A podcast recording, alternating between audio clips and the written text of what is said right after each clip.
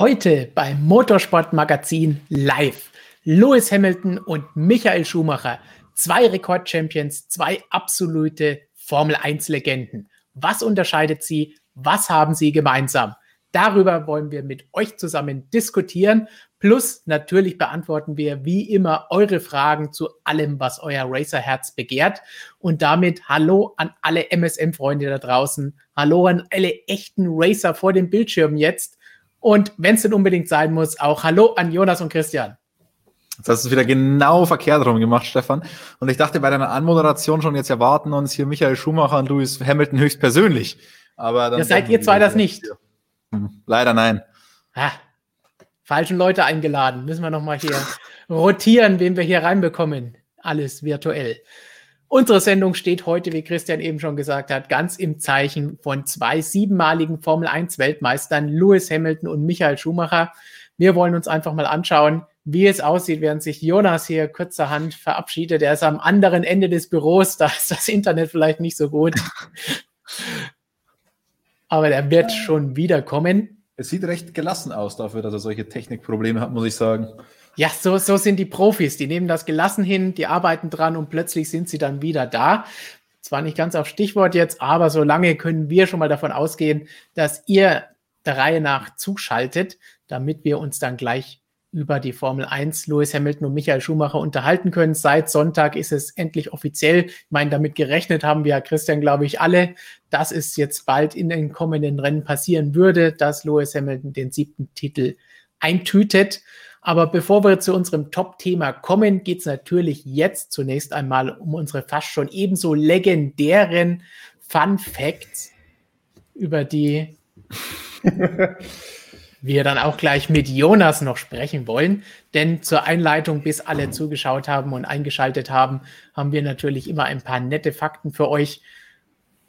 Wir wissen alle, von unserem werten Kollegen Markus Zerweg ins Leben gerufen. Deswegen der legendäre Hashtag Zerwegs Fun Facts Trademark habe ich jetzt mal hinzugemacht. Wer weiß das schon. Ich sehe von Toni die Frage, Markus schon wieder nicht dabei, aber wer ist denn dann das hier? Äh, ich denke schon. Und die ersten Fun Facts trudeln auch schon von euch ein. Professor Dr. Racer hat wie immer einmal Cervix Fun Facts für den Anfang beigesteuert. Der Vorjahres-Mercedes hat in der Türkei mehr Führungsrunden abgespult als der aktuelle. Ach ja, und Stroll hat nur eine Pole weniger als Max. Uh, das sind harte Fakten, die sind nicht nur Fun Facts, das ist richtig hartes Zeug. Da wollen wir dann natürlich auch gleich einsteigen. Hat einer von euch einen Fun Fact, den er unbedingt loswerden möchte als allererstes? Selbstverständlich habe ich etwas vorbereitet. Nicht unbedingt ein Fun Fact. Ihr wisst ja, ich äh, tanze da gerne mal aus der Reihe, aber heute für einen guten Zweck sozusagen. Denn und jetzt unbedingt das Bild anmachen. Jetzt gibt es was Schönes zu sehen, nämlich einen Schumi-Helm, wenn man so will. Und die Keep Fighting Foundation, die Stiftung, die von Michael Schumacher inspiriert ist, ähm, Geschäftsführerin ist Sabine Kehm, also seine langjährige Managerin und Pressesprecherin, die hat 5000 dieser Helme, ich will sie nochmal einblenden, weil sie so schön sind, 5000 dieser Helme gespendet an die FIA. Und was hat es damit auf sich? Die FIA hat eine eigene, ein eigenes Programm ins Leben gerufen. Da geht es darum, Helme preiswert und sicher zu machen. Es geht hauptsächlich für, für Zweiräder. Ähm, vor allem im asiatischen Raum ist ja der, der ist das Verkehrsbild sehr, sehr stark von Zweirädern geprägt. Problem ist, Zweiräder sind sehr gefährlich. Und vor allem dort ist auch natürlich das Geld nicht so stark vorhanden und Verkehrssicherheit zusätzlich nicht so toll. Deswegen will man schauen, dass man möglichst billig, möglichst sichere Helme macht, die auch noch einigermaßen angenehm zu tragen sind bei diesen Temperaturen dort. Deswegen sieht man die Belüftungsschlitze. Ziel ist es, für 20 US-Dollar Helme zu machen, ähm, die sicher sind und die ähm, Keep Fighting Foundation hat 5000 solcher Helme jetzt in diesem Spezialdesign äh, gespendet. Finde ich richtig coole Aktion und kann man gerne mal darauf aufmerksam machen an der Stelle. Definitiv, das wollen wir auf jeden Fall erwähnt haben. Solche Dinge für den guten Zweck sind immer eine wunderbare Sache. Jetzt kommt die große Frage, ob bei Jonas die Technik wieder funktioniert.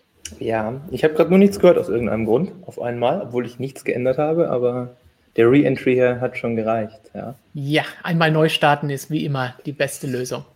Für alle Dinge her. so, willst du dann nach Christians Fun Fact auch gleich weiter durchstarten? Ja, meiner ist auch richtig lustig. nicht, aber ich glaube, er trifft eher eine Fun-Fact-Kategorie. Ähm, und zwar hatten wir am Sonntag ein sehr interessantes Podium beim Türkei Grand Prix, denn Hamilton, Vettel und Perez, die drei waren tatsächlich die einzigen Fahrer im ganzen Grid, die auch beim letzten Türkei Grand Prix, also 2011, äh, vor diesem äh, in der Startaufstellung standen. Man könnte jetzt sagen, ja, Daniel Ricciardo war vielleicht 2011 auch dabei, ja, aber erst in der zweiten Saisonhälfte bei HRT. Erste Hälfte war nur so ein Freitagseinsatzfahrer, das zählt für mich nicht. Wir sprechen von Startaufstellung und vom Rennen. Deshalb die drei die einzigen. Kimi könnte man jetzt vielleicht noch überlegen, aber ja, 2011 war mit dem in der Formel 1 nicht ganz so viel los. Da wissen wir ja, was er so gemacht hat in seiner kleinen Formel 1 Auszeit. Da sah das dann meistens so aus. Oder ja. manchmal auch so. Aber, aber witzig, dass ausgerechnet die drei das sind. Wobei Daniel Ricciardo hat gesagt, er ist ja das Rennen nicht gefahren, aber dieses Training ist er gefahren und das Training war nass, wenn ich mich richtig erinnere. Ja. Also eigentlich hat er auch schon richtig Erfahrung gesammelt auf dem Low Grip Istanbul Circuit. Absolut. Nur auf dem falschen Asphalt. Das ist wohl wahr, ja.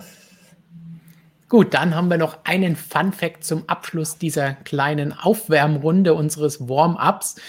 Wenn wir jetzt schon gleich über Hamilton und Schumacher sprechen wollen, schauen wir doch mal auf die beiden siebenmaligen Weltmeister. Wann sind sie denn zum siebten Mal Weltmeister geworden? Beide im Alter von 35 Jahren und beide in ihrer 14. Formel 1-Saison. Jetzt kann man natürlich sagen, okay, das ist ja Wahnsinn, alles identisch bei beiden, aber es gibt ja so Spitzfindigkeiten, die man sich dann immer ein bisschen zusammensucht. Und da kann man natürlich sagen, Michael Schumachers erste Saison 1991 hatte nur sechs Rennen und Passend dazu, 1999, als er wegen Verletzung ausgefallen ist, wegen seines Beinbruchs, hat er sechs Rennen verpasst. Also, wenn wir unbedingt einen Gewinner küren wollen, dann 13 volle Saisons für Michael Schumacher bis zum, ersten, äh, bis zum siebten Titelgewinn, nicht bis zum ersten. Das wäre ein bisschen länger gewesen. Wenn ihr jetzt sagt, oh, das habe ich doch irgendwo schon mal gehört, woher weiß ich denn das? Ja, vielleicht habt ihr dann Flo's Artikel auf motorsportmagazin.com gelesen, denn da steht das und noch sehr viel mehr an schönen Statistiken und Fun Facts mit drin. Das heißt, wenn ihr das noch nicht kennt, nach unserem Stream sofort auf motorsportmagazin.com oder in unsere App schauen und diesen Artikel zum Vergleich Michael Schumacher und Lewis Hamilton in Zahlen reinziehen. Der Link ist natürlich in der Beschreibung unter diesem Video. So, dann, bevor wir uns jetzt auf dieses Hauptthema stürzen, müssen wir noch ein bisschen eine Sache aufklären, die am vergangenen Wochenende uns auch sehr bewegt hat. Denn Sergio Perez hat Jonas eben angesprochen, hat auf dem Podium gestanden, Christian. Und das ist eine ganz, ganz schlechte Geschichte für unsere Wette mit Ottmar Schafnauer. Hm. Ich sehe schon die Begeisterung ja, nicht nur aus dir heraus, wie das Bier dann aus ihm heraussprudeln wird oder zu ihm hinübersprudeln wird. Wenn ihr sagt, worum geht es denn da eigentlich? Wir haben euch das für euch mal hier rausgesucht vom Launch bei Racing Point im Februar. You have pretty high targets this year. Um, unfortunately, last year didn't went as, as you imagined, but you said on stage um, that you promised one podium for each driver.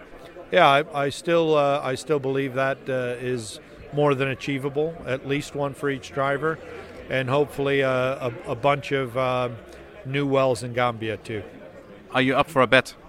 Yeah, yeah, always. Because we have a bet with Helmut Marko. Yeah. Uh, he says we have a different bet every year. Yeah. He says that they're not gonna taking any engine penalties this year. So you say uh, both drivers will finish on the podium. Yes. Um, how about one case of beer? One case of beer of my choice. That sounds good. So okay, the, good. the winner takes it, right? Yeah, yeah, exactly. One case of beer, um, and the, the winner gets to choose the case. Fine. Christian, da haben wir, glaube ich, verloren. Äh, hat keiner gesehen. ja. Man muss dazu sagen, wieso ich immer so blöd nachgefragt habe, so ja, äh, wie Gewinner kriegt. Mit, beim Ottmar muss man wirklich sehr, sehr vorsichtig sein. Der die Wetten immer so und so aus. Wenn er sagt, ja, wir wetten um eine Kiste Bier, aber dann, dann verlieren, dann sagt er, wir haben nicht gesagt, dass der Gewinner äh, den Kasten Bier kriegt. Also bei Ottmar muss man sehr, sehr vorsichtig sein. Ähm, ein Kollege äh, wettet mit ihm über Gewichtsabnahmen, äh, also nicht vom Auto, sondern von Ottmar selbst. Und dann äh, gibt es immer Streit, auf welche Waage gegangen wird, ob auf die Vier-Waage oder auf eine andere Waage. Dann heißt es immer, ja, ähm, er steigt dann in, in, Österreich auf die Waage, nicht in Australia, was eigentlich ausgemacht war. Also da, der versucht sich immer irgendwie rauszureden, deswegen habe ich das da versucht, ähm, ganz dingfest zu machen und habe es leider versemmelt. Äh, ich dachte nämlich, okay, einer schafft vielleicht, der Checo, aber der Stroll, mit dem hätte ich nicht gerechnet, dass es der schafft, um ehrlich zu sein. Und man muss uns zugutehalten, wir kannten ja das Auto noch nicht. Wir wussten noch nicht, dass äh, Racing Point da den Mercedes kopiert hat. Also da hat Ottmar natürlich schon einen gewissen Vorteil. Insider kann man das vielleicht auch nennen. Bei diesem bei dieser Präsentation haben sie ja nur die Livery gezeigt. Das heißt, sie haben uns nur das alte Auto hingestellt. Das war natürlich schon frech für so eine Wette. Ja, also schon sehr irreführend gewesen. Also vielleicht gehe ich da auch nochmal vor das ähm, International, äh, vor den International Court of Appeal mit der Geschichte. Würde ich auf jeden Fall mal drüber nachdenken und das prüfen lassen. Aber die Kameraarbeit sah sehr professionell aus, muss ich mal sagen. So ganz unbeteiligt. Hat, hat Stefan gefilmt, also sah sehr professionell aus. So, dann würde ich sagen, gehen wir doch jetzt gleich mal in unser Hauptthema hinein. Oh, jetzt kommen hier auch schon noch durch Fragen zu Ottmar. Vielleicht schieben wir die noch ein. Apropos Schafnauer, er hat gesagt, dass Sebastian dem Team beibringen soll, wie man vier WM-Titel gewinnen soll. Wie groß ist ihr, denkt ihr, ist der Faktor Vettel noch nach dem Desaster dieses Jahr? Naja, wie man WM-Titel gewinnt, die Erfahrung hat er sicherlich jetzt nicht vergessen. Also ähm, es geht ja da nur mehr um den, äh, die mentale Komponente, sage ich mal. Einfach nur dieses, äh, eigentlich ist das nur, glaube ich, ein schöner Satz, der ist, glaube ich, gar nicht so wirklich ernst gemeint. Ein Stück weit vielleicht schon, aber ähm, ja, einfach nur dieses, wie sagt man, die, ähm, dieser Spirit im Grunde, den er mitbringt, äh, ist da, glaube ich, mit gemeint. Ähm, ja, und ja, es wird sicherlich auch irgendwie das Team schon motivieren. Also äh, mit Vettel hat man da definitiv einen großen Namen, wo man sagen kann, jo, der weiß, wie es geht, aber ja, so wirklich, also ganz normal arbeiten äh, muss der auch und kocht auch mit Wasser und so. Von daher, ja, ich glaube, der Faktor war noch nie größer, als er vielleicht mal war. Also es ändert sich nicht. Wir werden es nächstes Jahr herausfinden. Klaus Werner, schönen guten Abend in die Kurve. Das geben wir natürlich gerne zurück. Er freut sich auf spannende Unterhaltung. Wir hoffen, dass wir die euch jetzt gleich bieten können. Und er freut sich persönlich für Luis und auch Sebastian Vettel für die er Ergebnisse am Wochenende. Warten wir einfach mal ab. Und David S. Wettflasche Christian Ehnert, ja, das musst du jetzt auf dir sitzen lassen. Ja, wobei wir ja die Wette mit Dr. Helmut Marco, da haben wir heute nochmal reingehört. Die haben wir auch noch am Laufen. Leider. Oder, oder, oder, nicht am Laufen, das, das ist nicht so ganz klar. Ähm, denn die Wette wurde ja vor der Saison abgeschlossen beim Alpha, Alpha Tauri Launch, war das übrigens, will ich nochmal kurz sagen. Ähm, und wir haben die User, das war eigentlich eine User-Wette, eigentlich ist halt irre eine Wettflaschen, wenn man das so, so nimmt, wenn wir die Wette verlieren sollten, wenn es die Wette überhaupt gibt. Ein bisschen kompliziert. Ähm, jedenfalls habt ihr gesagt, dass es Honda in diesem Jahr oder Red Bull, das ist so ein bisschen, äh, da streiten wir uns noch drum, dass die es nicht ohne Mutterstrafe schaffen in diesem Jahr. Das war aber noch, als die Saison 22 Rennen haben sollte und als die Motoren während des Jahres noch entwickelt werden durften. Dann hatten wir die Corona-Pause leider. Dann wurden Rennen gestrichen. Wir haben nur noch 17 Rennen, also fünf Rennen weniger, aber gleiche Anzahl an Motorkomponenten. Vorsicht. Ähm, und die Weiterentwicklung wurde gestrichen. Und das ist ein sehr interessanter Punkt, die Weiterentwicklung, denn manchmal setzt man ja nur neue Motoren ein, um eine neue Ausbaustufe zu haben und nicht unbedingt, weil man jetzt den neuen Motor zwingend brauchen würde. Also deswegen haben wir dann auch in einem, in einem Interview mit Dr. Helmut Marko nach dem ersten Österreich Grand Prix haben wir eigentlich auch gesagt, naja, Wette müssen wir uns nochmal überlegen. Wir haben uns leider keine anderen überlegt, aber die ist so, weiß ich nicht, ob die jetzt immer noch gültig ist oder nicht. Und dann hätte man jetzt auch noch den Fall mit Alpha Tauri, die haben ja eine Motorenstrafe bekommen am vergangenen Wochenende. Sie haben den Motor nicht gewechselt, aber sie haben eine Strafe bekommen, weil sie gesagt, hat, dass sie, äh, gesagt haben, dass sie den Motor wechseln wollen. Also ähm, müssen wir mal schauen. Also ich glaube, da sehen wir uns definitiv noch vom International äh, Court of Appeal. Ist natürlich auch dann schwierig gegen einen Juristen, aber schauen wir mal. Schauen wir jetzt lieber auf die einfacheren Dinge, bei denen wir uns vielleicht etwas sicherer sein können, bei dem, was wir gleich erzählen. Lewis Hamilton, Michael Schumacher, seit dem vergangenen Sonntag beide siebenmalige Formel 1 Weltmeister. Und wir wollen jetzt zusammen mit euch einfach mal einen kleinen Vergleich wagen. Dabei geht es jetzt nicht unbedingt nur darum zu vergleichen, wer hat mehr gewonnen, wer ist wie erfolgreicher gewesen, sondern einfach mal zu vergleichen als Rennfahrer und als Mensch, was haben die beiden denn geleistet, was ist denn das Interessante an ihnen, was war das Besondere. Und deswegen auch an alle nochmal der Aufruf, gesittet mit zu diskutieren. So, wollen wir doch gleich mal einsteigen mit der ersten Frage von euch. Da hat Professor Dr. Racer gesagt, ich muss sagen, ich war schon sehr ergriffen, wie Lewis Hamilton diesen Sieg geholt hat. Vor allem die letzten 20 Runden. Und bin auch stolz, die zwei erfolgreichsten Fahrer unseres Lieblingssports live miterlebt zu haben. Ich denke, das ist ein sehr schönes Fazit überhaupt, um zu sagen, hey, wir oder viele von euch haben beide noch miterlebt. Vielleicht jetzt manche Michael Schumacher nur noch bei Mercedes, wo es nicht ganz so erfolgreich gelaufen ist, aber viele auch die großen Zeiten bei Ferrari und vielleicht sogar davor bei Benetton.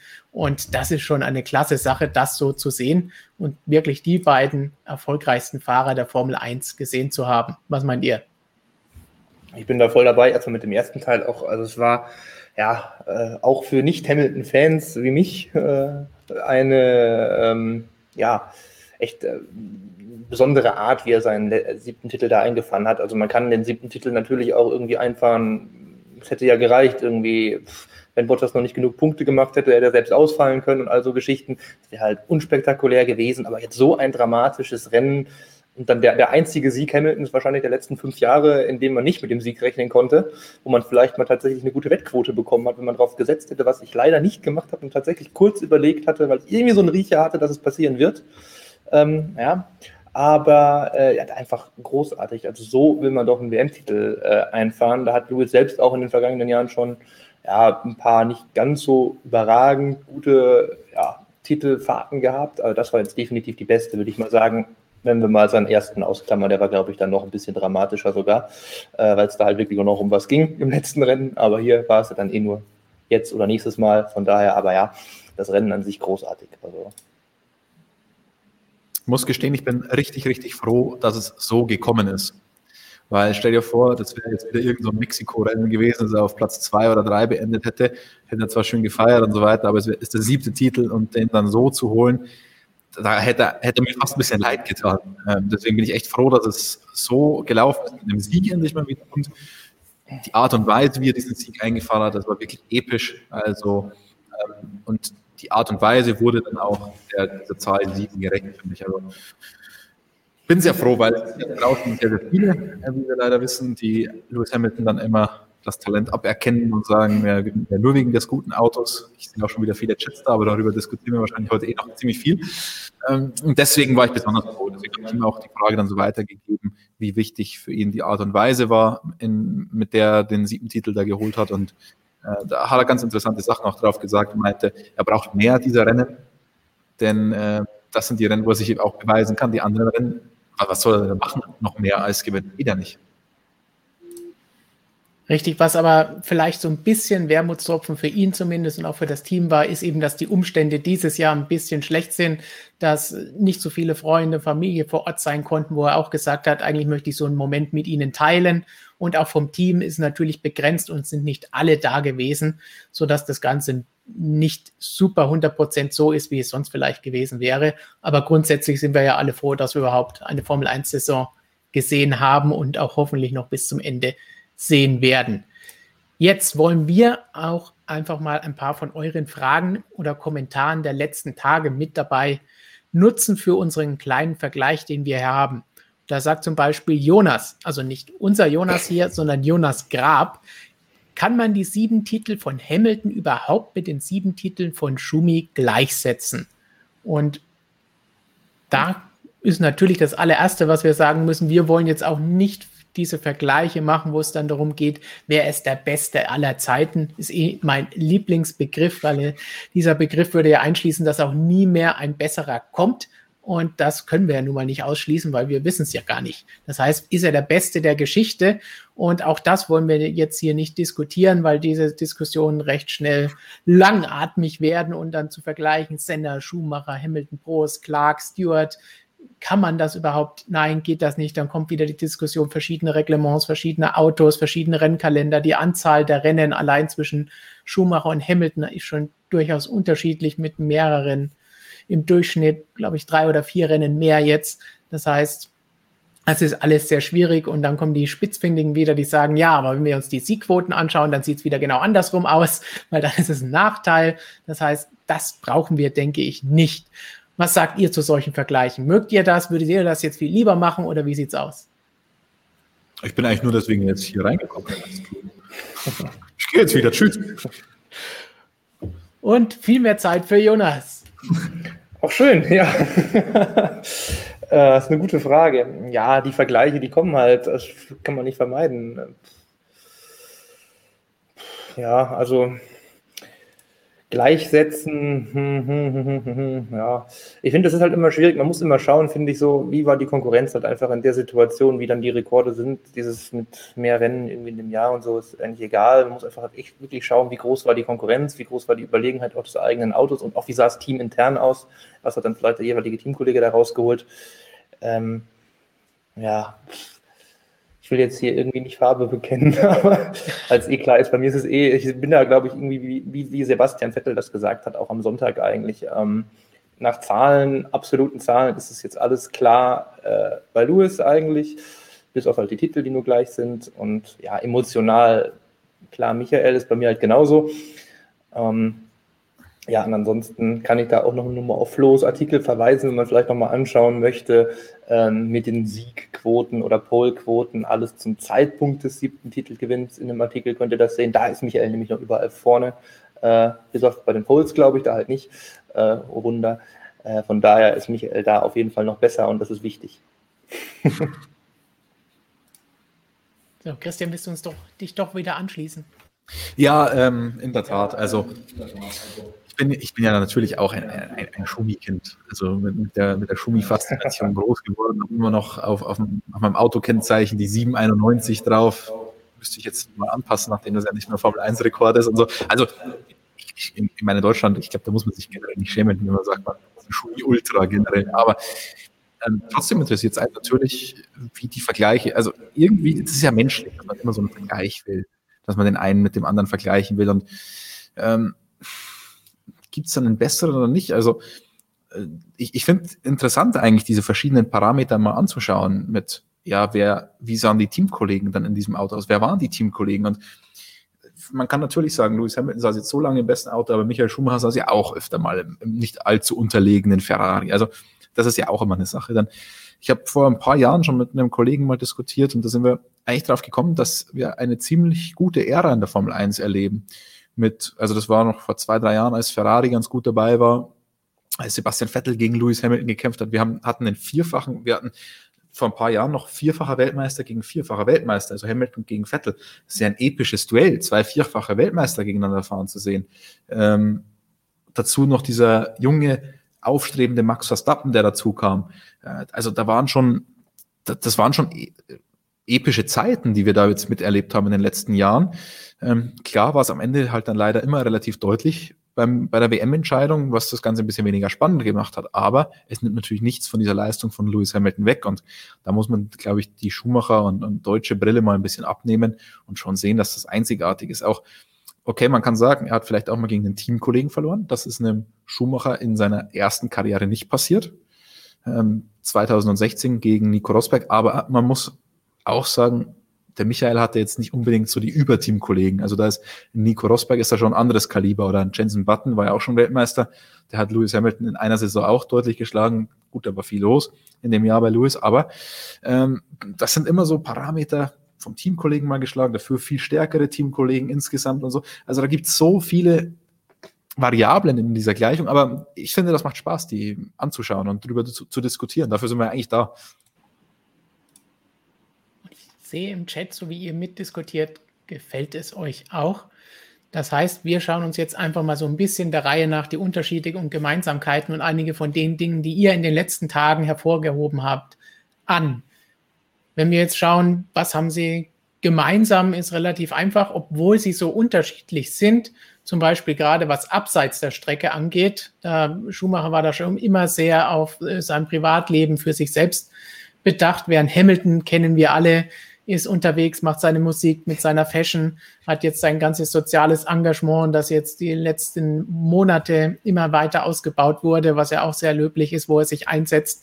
Dann sein Social Media, das wäre auch etwas gewesen, ähnlich wie Sebastian Vettel jetzt, äh, für das Michael Schumacher nicht gewesen wäre. Aber trotzdem haben beide polarisiert. Das heißt, das bleibt auch zumindest auf der Strecke so dass beide da auch ehrgeizig waren, beide für den Sieg so ziemlich alles gegeben haben. Bei Schumacher vielleicht sogar noch einen Tick mehr, wenn wir uns an die ein oder andere strittige Situation gerade in der Anfangsphase seiner Karriere erinnern.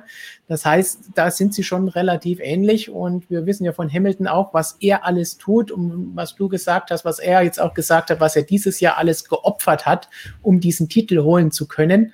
Das war seiner Meinung nach mehr als jemals zuvor in seiner Karriere. Und das denke, das zeichnet beide aus. Das ist ein sehr interessanter Punkt, Stefan, äh, die Fairness auf der Strecke. Und ich habe ja schon gesagt, ich, ich bin ja ein richtiger Schumacher-Ultra auch. Aber wenn man ganz ehrlich ist, der fairere der beiden Fahrer ist Lewis Hamilton auf der Strecke. Also ja. bei Michael Schumacher gab es schon die ein oder andere Kontroverse in seiner gesamten Karriere immer wieder. Und ich finde das nicht unbedingt ein Mangel dann an, der Person. Ich finde es sogar eher ein bisschen faszinierend bei so einem Rennfahrer, wie extrem jemand dann tickt, wenn dieses Visier runtergeklappt ist und wenn der im Cockpit ist und was er diesem Sieg da unterordnet. Ich meine, auch bei Sebastian Vettel, äh, Sebastian Vettels Aktion damals in, in Malaysia, und so, kann man natürlich sagen, das ist menschlich vielleicht schwach und so, aber ich finde das auch faszinierend. Das macht auch einen Sportler aus. Und der Fairere, muss man sagen, ist Lewis Hamilton auf der Strecke, aber eine gewisse Faszination äh, verspürt das Ganze natürlich, das ganze andere natürlich auch. Und wie gesagt, das, oh, ja, Jonas? Äh, okay, äh, ich, ich finde es drückt aber auch irgendwie aus, ähm, dass der Fahrer vielleicht mehr zugreifen musste, weil die Konkurrenz vielleicht stärker war. Weil ein Hamilton muss vielleicht auch gar nicht so weit gehen bei einem Rost, zu Rosberg-Zeiten, als das Duell da war, da war es so ein bisschen so, dass er teilweise auch wirklich so wirklich an die Grenze gehen kann, für manche vielleicht auch darüber hinausgegangen ist, wenn er ihn irgendwo mal weit rausgedrückt hat, wie in Austin oder so damals. Ähm, ja, wenn du halt nicht in dein, keinen wirklichen Gegner hast, dann musst du halt auch gar nicht zu irgendwelchen grenzwertigen Mitteln greifen. Und das zeigt vielleicht auch so ein bisschen einfach, dass Schumacher da gerade in den ersten Jahren, äh, auch 94, 97, auch da, wo er dann letztlich verloren hat, 2006 mit Monaco, all diese ganzen Aktionen, die da jetzt einem einfallen, zeigt, das waren auch alles Jahre, wo es halt wirklich super eng war, wo es halt wirklich um jeden Punkt ging und wo er einfach zu diesen Mitteln greifen musste. Und das zeigt dann vielleicht auch einfach, ja, die Konkurrenz war dann vielleicht bei Michael doch größer, vielleicht nicht teamintern tatsächlich, ja, da hatte dann Hamilton doch die stärkeren Teamkollegen, aber in anderen Teams sah es dann ein bisschen anders aus. Das ist auch ein Punkt, der in sehr vielen von euren Kommentaren und Fragen dabei war. Das ist nämlich der zweite Teil der Frage von dem anderen Jonas. Hamilton fährt seit 2017 ohne wirkliche Konkurrenz. Das liegt aber eher am Auto als, als, als an Hamilton, finde ich. Die Titel seit 2017 hätten auch andere Fahrer locker geholt. Und äh, Juanit Hamed hat gesagt, auch nur meine Meinung, Hamilton ist ein sehr guter Fahrer aber er hatte auch immer ein Auto, mit dem man gewinnen konnte. Er hatte kaum ernstzunehmende Rivalen und als er welche hatte, hat er, abgesehen 2008, versagt. Zum Beispiel 2007, 10, 11, 12, 16 hat er sogar gegen Rosberg verloren, sogar gegen Rosberg. 2017 und 2018 hatte er Vettel als Rivalen. Es war aber klar, dass der Ferrari und das Team zu schwach sind. Deswegen schätze ich Schumacher, Vettel und Co. höher ein. Was sagt er zu dieser Einschätzung, dass Hamilton keine Konkurrenz hat? Ich meine, Jonas, du hast es ja auch so ein bisschen schon vorhin anklingen lassen. Ja, ja.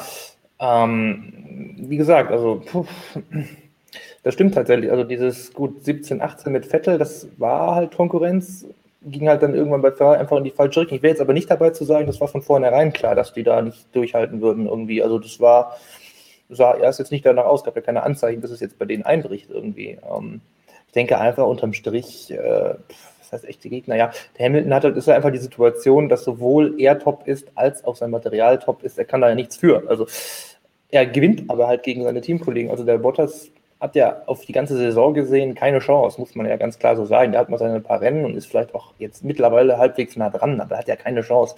Es könnte, er könnte ihn ja auch schlagen. Daran sieht man ja, dass Hamilton das dann da auch verdient hat.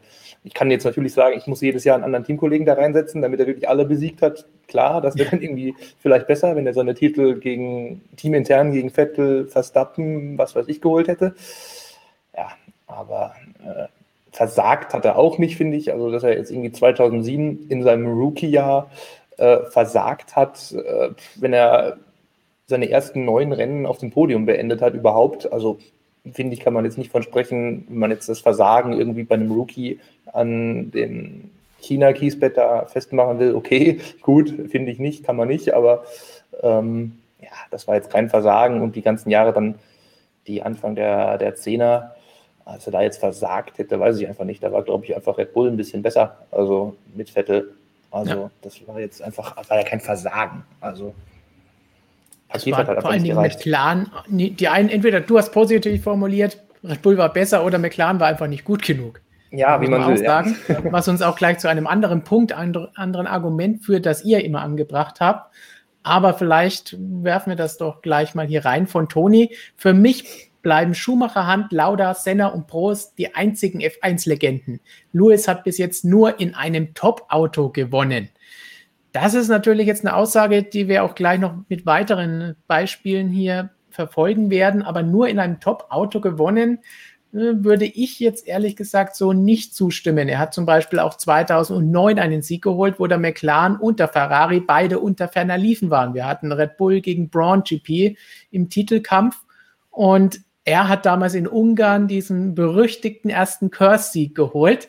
Christian lächelt schon, weil er weiß, das ist eine legendäre Geschichte, die immer ausgepackt wird für 2009. Stefans absolute Lieblingsstatistik. Aber äh, die, dieser Sieg und er hat ja, ich glaube, in jeder seiner Formel 1-Saisons einen Sieg eingefahren.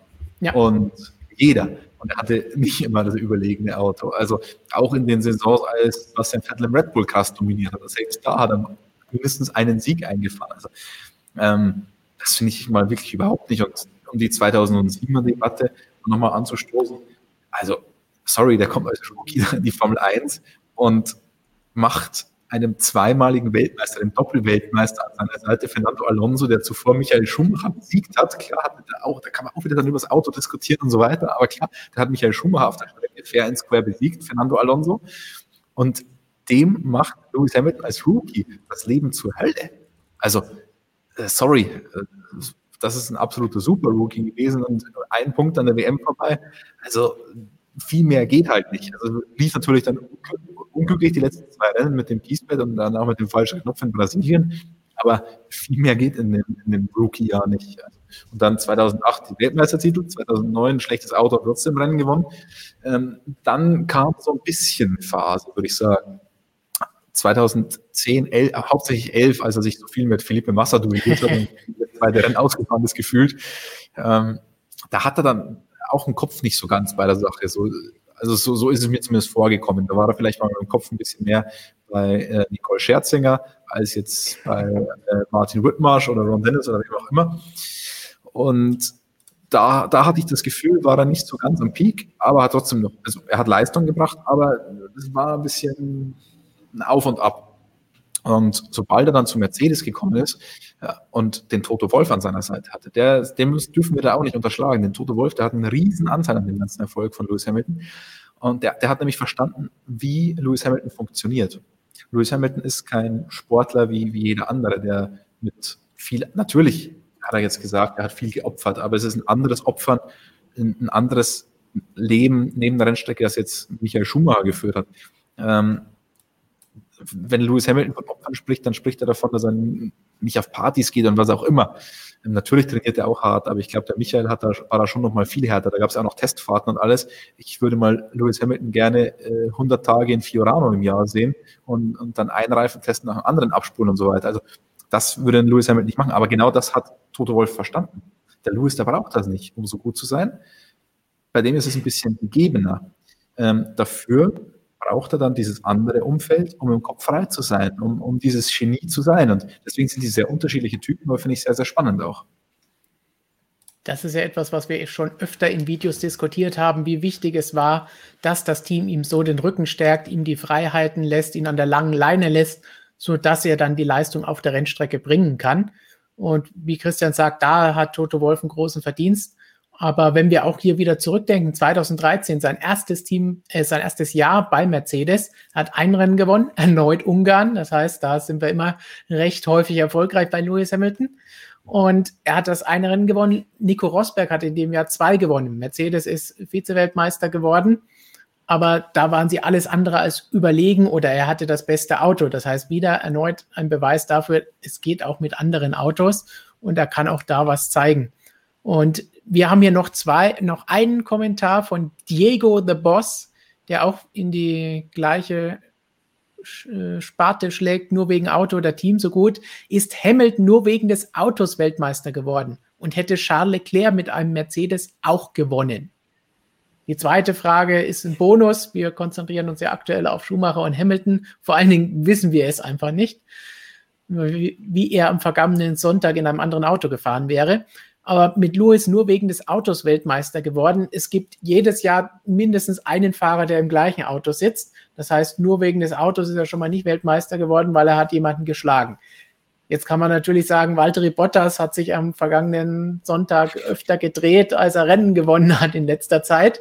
Aber trotzdem, er ist nicht ganz so schlecht, auch wenn wir gerne mal einen kleinen Scherz nach so einem Rennen machen. Er hat Lewis Hamilton in diesem Jahr schon im Qualifying geschlagen, mehrfach wir sprechen nicht nur von den Freitagstrainings, wo er immer vorne ist, aber wirklich im Qualifying mit starken Leistungen, was dann etwas ist, auf das wir gleich auch noch kommen.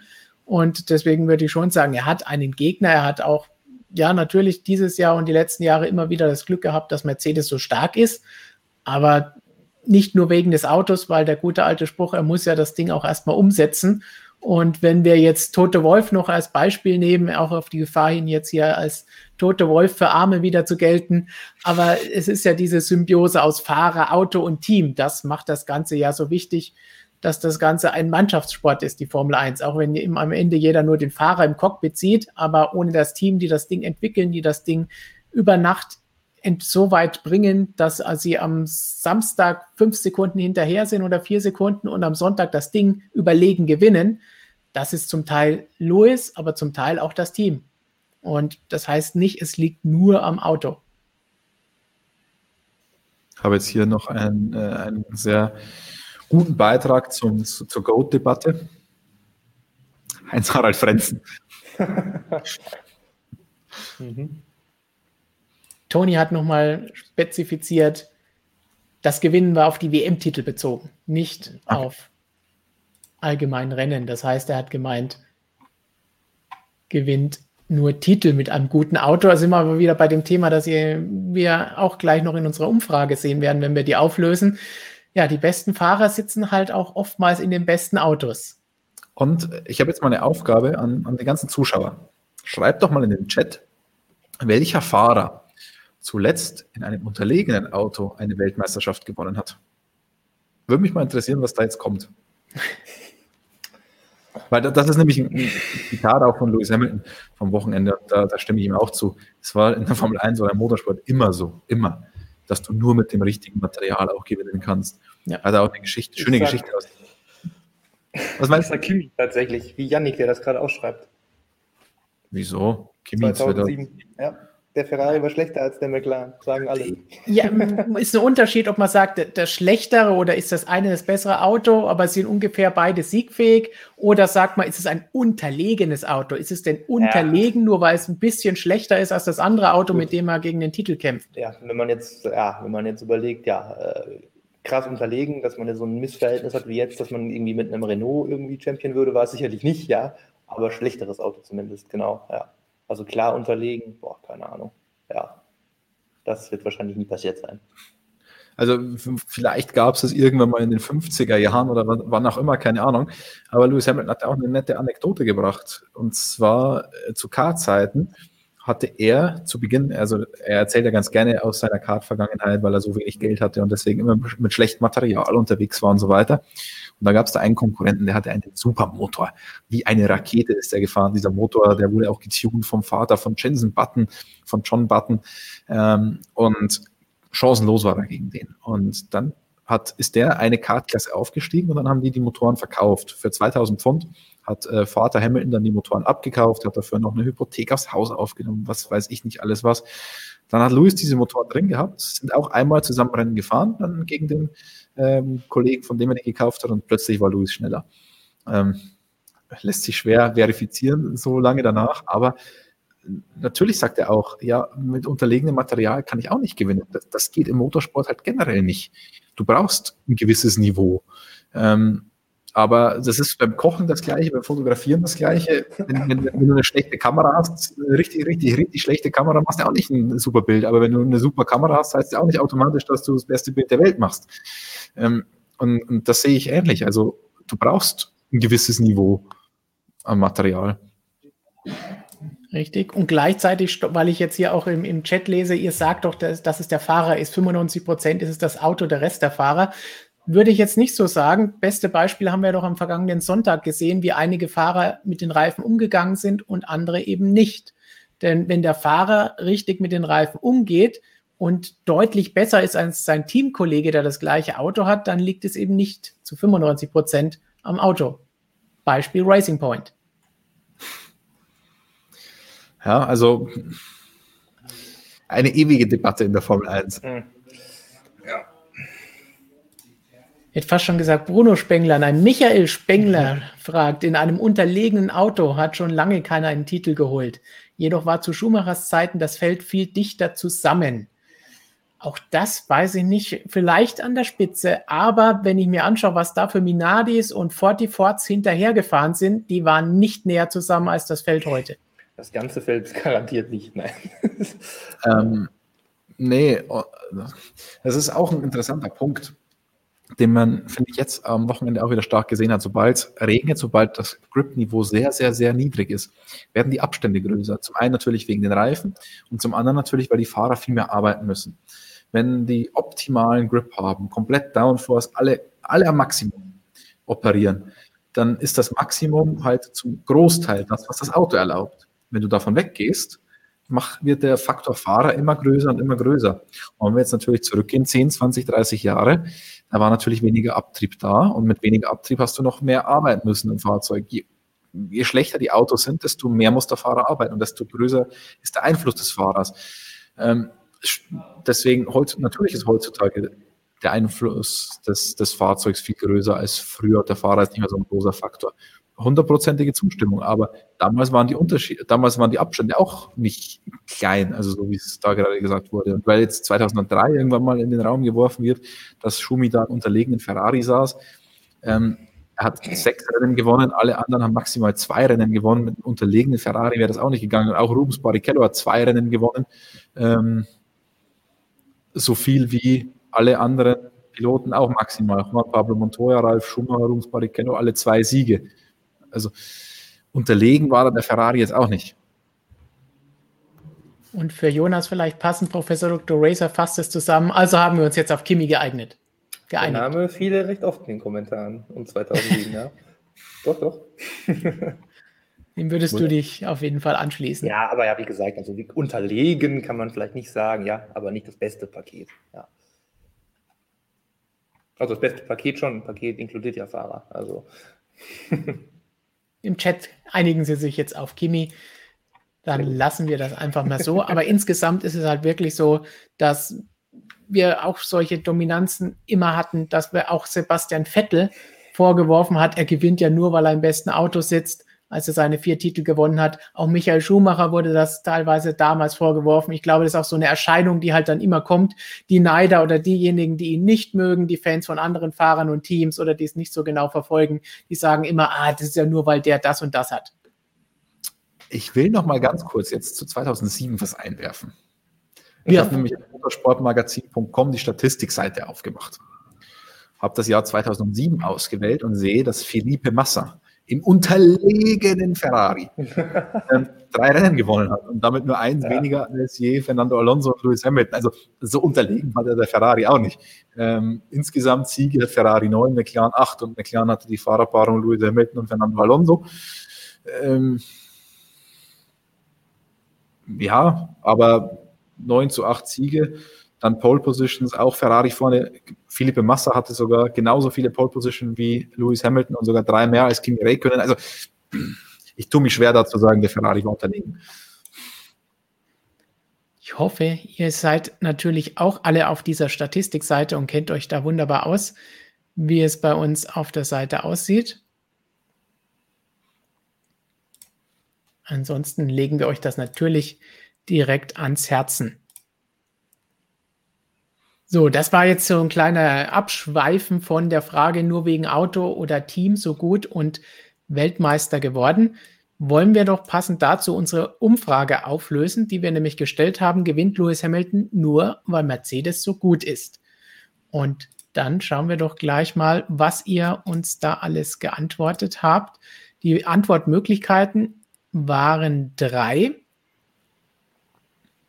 Und zwar ja, in schlechtem Auto nicht so gut. Nein, Hamiltons Leistungen werden nicht genug gewürdigt. Nein, besten Fahrer sitzen fast immer in besten Autos.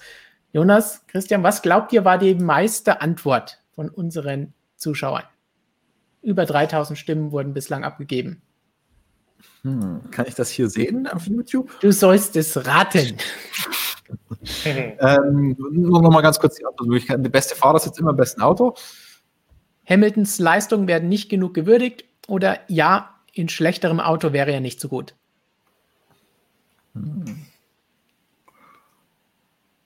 Der deutsche Corona-Wutbürger, der, der dem Hamilton nichts gönnt, kann ich mir vorstellen, dass der sagt, zu 45 Prozent, 45 Prozent sagen, Lewis Hamilton wäre in einem schlechten Auto nicht so gut. Jonas, siehst du das genauso? Hast du genauso wenig Vertrauen in unsere Zuschauer? Ja. ich glaube auch, dass, glaub auch, dass es vorne liegt, aber nicht so deutlich. So 37 Prozent, 38 Prozent. Ich sag 44 Prozent. Oh, 44 natürlich. Lewis Hamilton, ja. die Startnummer. Dann genau. schauen wir uns doch das Ergebnis gleich einmal hier an. Das Ergebnis ist, 50 Prozent sagen, nein, die besten Fahrer sitzen fast immer in besten Autos. 35 Prozent sagen, ja, in einem schlechteren Auto wäre er nicht so gut. Und 15 Prozent sagen, nein, Hamiltons Leistungen werden nicht genügend gewürdigt. Ja, scheiße, wäre ich bei den 35 geblieben, ne?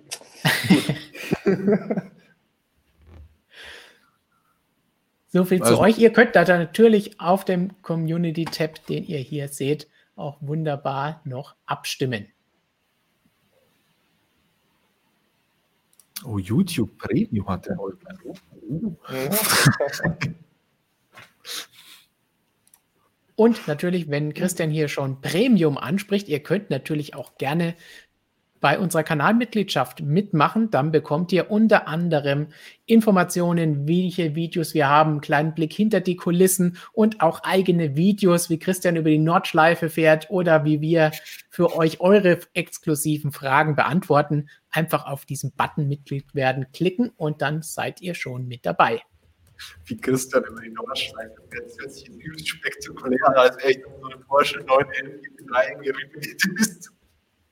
Ja, nimm ihnen nicht die Illusion, dass das super spektakulär wäre. Ist super spektakulär. Wir haben im, im Stream ja schon mal einen kleinen Ausschnitt davon gezeigt. Das volle Video gibt es da. Und wir gehen zurück zu unserer Diskussion. Passend zu der Frage, die wir eben hatten in der Umfrage, gibt es von Jugoslavia 90 noch die Anmerkung. Wird eurer Meinung nach die Persönlichkeit Lewis Hamilton welche immer einen Top-Sportsgeist zeigt, sich der Rolle als Vorbild bewusst ist und immer wieder darauf aufmerksam macht, dass er nicht alleine die Erfolge schafft, sondern das Team in den Vordergrund stellt, zu wenig wertgeschätzt. In Klammern, sorry, das war jetzt fast so eine verschachtelte Frage wie die von einem gewissen Herrn.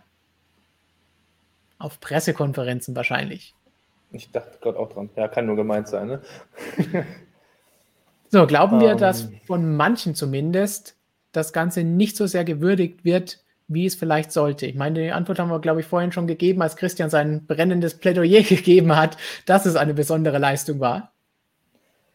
Ich glaube, aber jetzt ist mehr so das Drumherum noch gemeint, oder? So das ähm, ja. Teamwürdigen, das Ganze, ja, tatsächlich. Das liegt aber auch, glaube ich, daran, weil das halt auch einfach immer passiert, wenn du halt über 90 Mal gewinnst und jedes Mal danach das erzählst man stumpft halt dann ab, das kommt dann halt auch nicht mehr rüber, da schreibt dann keiner mehr drüber. Zum 90. Mal Hamilton sagt, tausend Dank an tausend Mitarbeiter. Ähm, ja, tatsächlich, also das ist schon, also man, es ist, ist zu würdigen. Also es ist schon ähm, so, dass er da, man hat es ja nach dem Rennen auch wieder gesehen, wie er da jeden Einzelnen umarmt hat. Ähm, kann man jetzt mit Corona wieder ein bisschen, ne? aber okay. Ähm, Sind ja alle getestet sind ja alle getestet, richtig. Ähm, da ist, ist ja, das der schätzt sein Team da absolut. Das ist, er, er weiß halt auch, dass was bei Mercedes da für ihn eingerichtet wurde, dass er da echt seine Komfortzone quasi hat, in der er dann auch perfekt selbst funktioniert und das gibt er dann halt auch zurück. Er weiß, wie wichtig alle Mitarbeiter sind. Ja, und der ganze Charakterkopf an sich, der ist für die Formel 1 natürlich super, international auch, klar. Es gibt, wir haben vor, keine Ahnung, ein paar Monaten ist es jetzt schon her, war, war es letztes Jahr vielleicht sogar, haben wir noch eine Magazingeschichte gehabt mit Lewis Hamilton, der einzige Weltstar eigentlich der ganzen Formel 1, der halt wirklich auch auf tausend anderen Hochzeiten noch tanzt. Das gehört halt auch alles noch dazu. Das ist halt wirklich ein absoluter, absoluter Star halt so.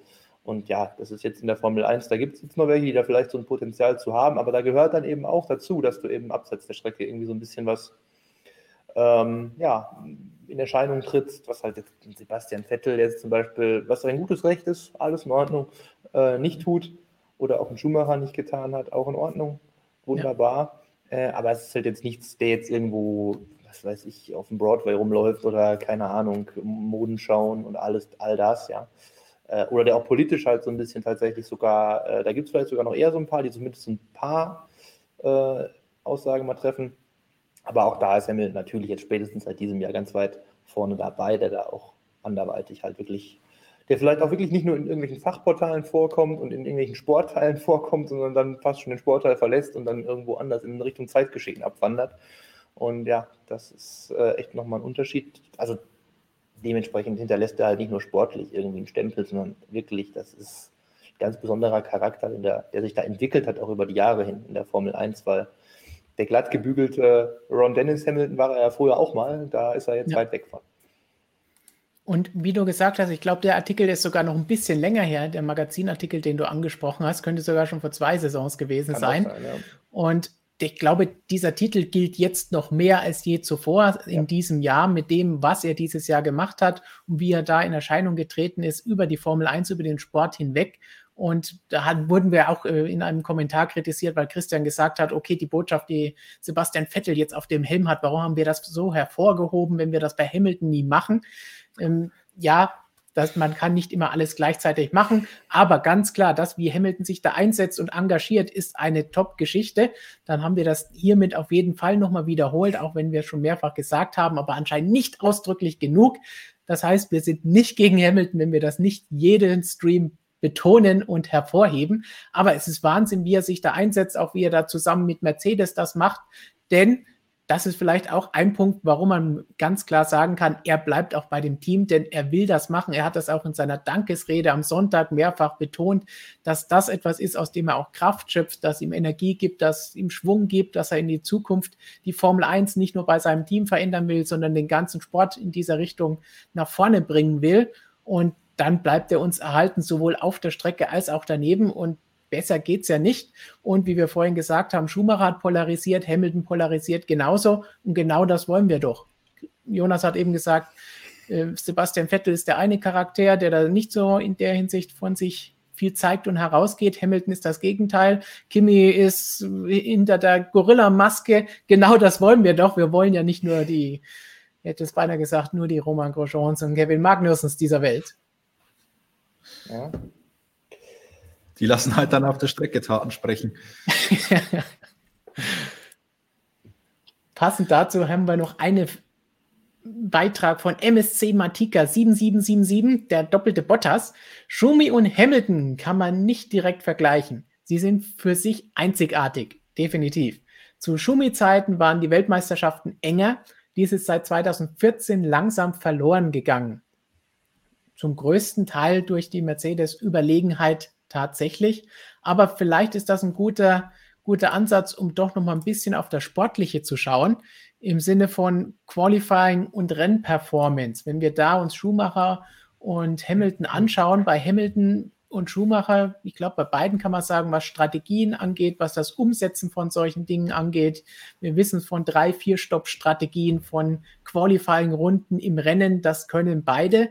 Hamilton durch die anderen Regeln vielleicht sogar noch ein bisschen besser mit den Reifen umgehen, weil, tja, das ist heutzutage eine super wichtige Geschichte.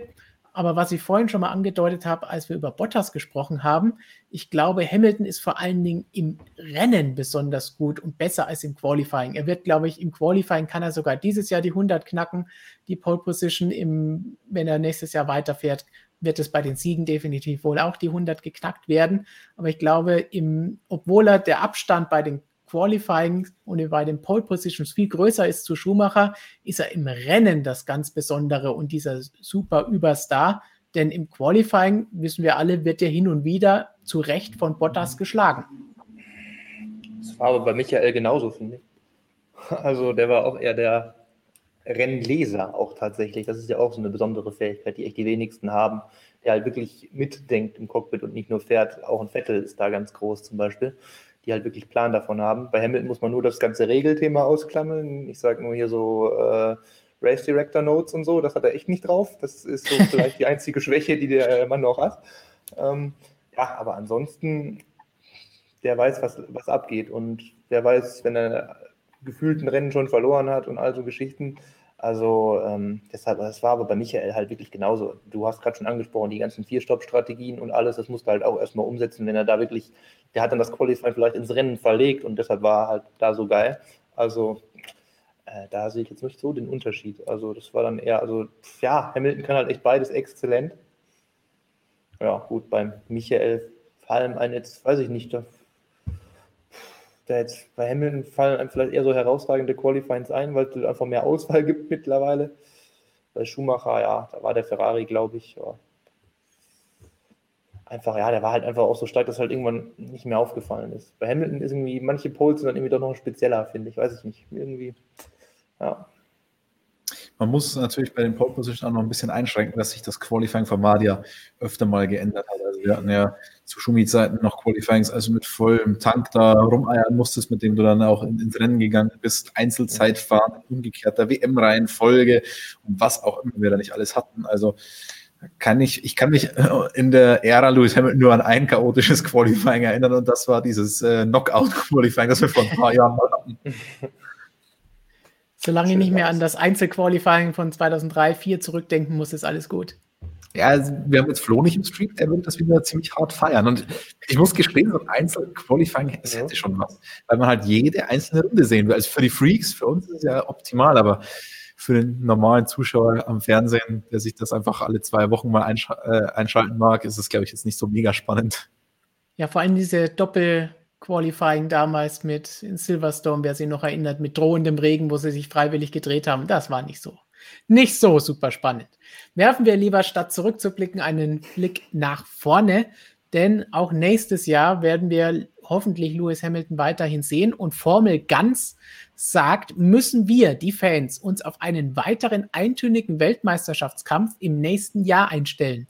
Denn ich sehe gerade keine Bedrohung für Lewis Hamilton weder der Teamkollege, der sogar noch von ihm überrundet wurde, noch Red Bull, da das Mannschaftsgefüge von Mercedes und dessen Mannschaftsmanagement erste Klasse ist und die somit immer weiter den Takt angeben werden.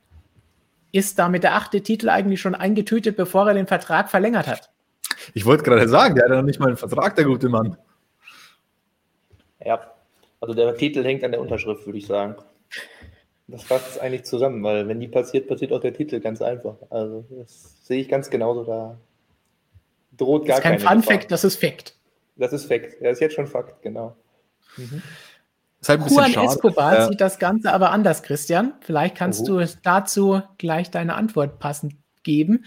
Denn während, äh, wer war das, Formel ganz sagt, es wird eintönig, sagt Juan Escobar, hey Leute, was meint ihr? Hat die Formel 1 nächste Saison das Potenzial, eine der geilsten Saisons ever zu werden? Alonso Comeback, vier Weltmeister, Megatalente wie Verstappen, Leclerc, Norris und Russell, vielversprechende Rookies wie Mick Schumacher, Schwarzmann, Tsunoda und Paydriver, Stroll, Queert, Mazepin, Latifi. Ich freue mich drauf. Fünf Ausrufezeichen. Äh, was hat äh, dieser Zuschauer getrunken? Escobar klingt schon eher nach was geraucht, aber okay. Oder ja. Escobar, das Bar einfach dann groß ja. halt, im Sinne von der Bar. Ähm, ich sag mal so, ja. die epischste Saison in der Geschichte sehe ich jetzt nicht an, anfliegen, leider. Ich glaube, dann realistisch betrachtet wird es vorne relativ fad. Wenn Lewis Hamilton da den Vertrag verlängert, ist halt der Walter Bottas keiner wie, wie Nico Rosberg, der ihn auch mal, auch wenn der, ich meine, der Bottas ist ja kein schlechter, aber das Problem bei dem Bottas ist, glaube ich, dass wenn der mal gewinnt, das ärgert den Hamilton gar nicht. Der, der Bottas kann den Hamilton nicht in eine Krise stürzen. Der müsste ihn dafür menschlich mehr reizen und vielleicht sportlich noch einen kleinen Ticken besser sein. Und dann könnte er den Hamilton nicht fair and square auf der Strecke schlagen, aber dann könnte er den Hamilton mal so ein bisschen runterziehen. Dann könnte er die Lust wieder nehmen, dann kommt er so in die Negativspirale rein. Und da, das sehe ich halt bei Bottas nicht. Und Red Bull sehe ich halt leider nicht so konkurrenzfähig, da halt viele Teile eingefroren sind. Das Einzige, ich kann es mir nicht vorstellen. Ich meine, natürlich haben wir ein paar aerodynamische Änderungen. Die Ingenieure sagen uns zum Teil, ja, das hat schon einen gravierenderen Einfluss auf die äh, aerodynamische Funktionalität des ganzen Konzepts, die Änderungen, die wir da haben.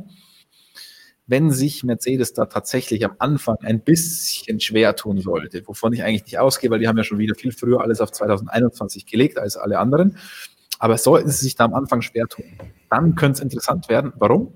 Weil eigentlich mit 1.1.2021 alle auf 2022 schauen müssen. Es gibt Budget Cap, das heißt, ich kann nicht mehr endlos Ressourcen reinschmeißen. Und dann muss ich natürlich für 2022 entwickeln. Da kommt ein komplett neues Fahrzeug.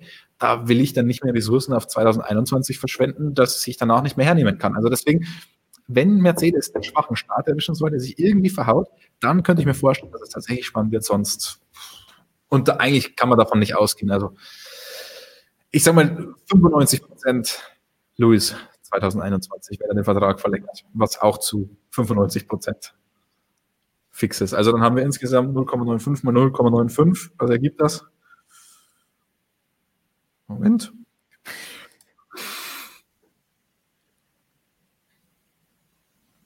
Hm. 90,25 Prozent Wahrscheinlichkeit, dass Lewis Hamilton wird.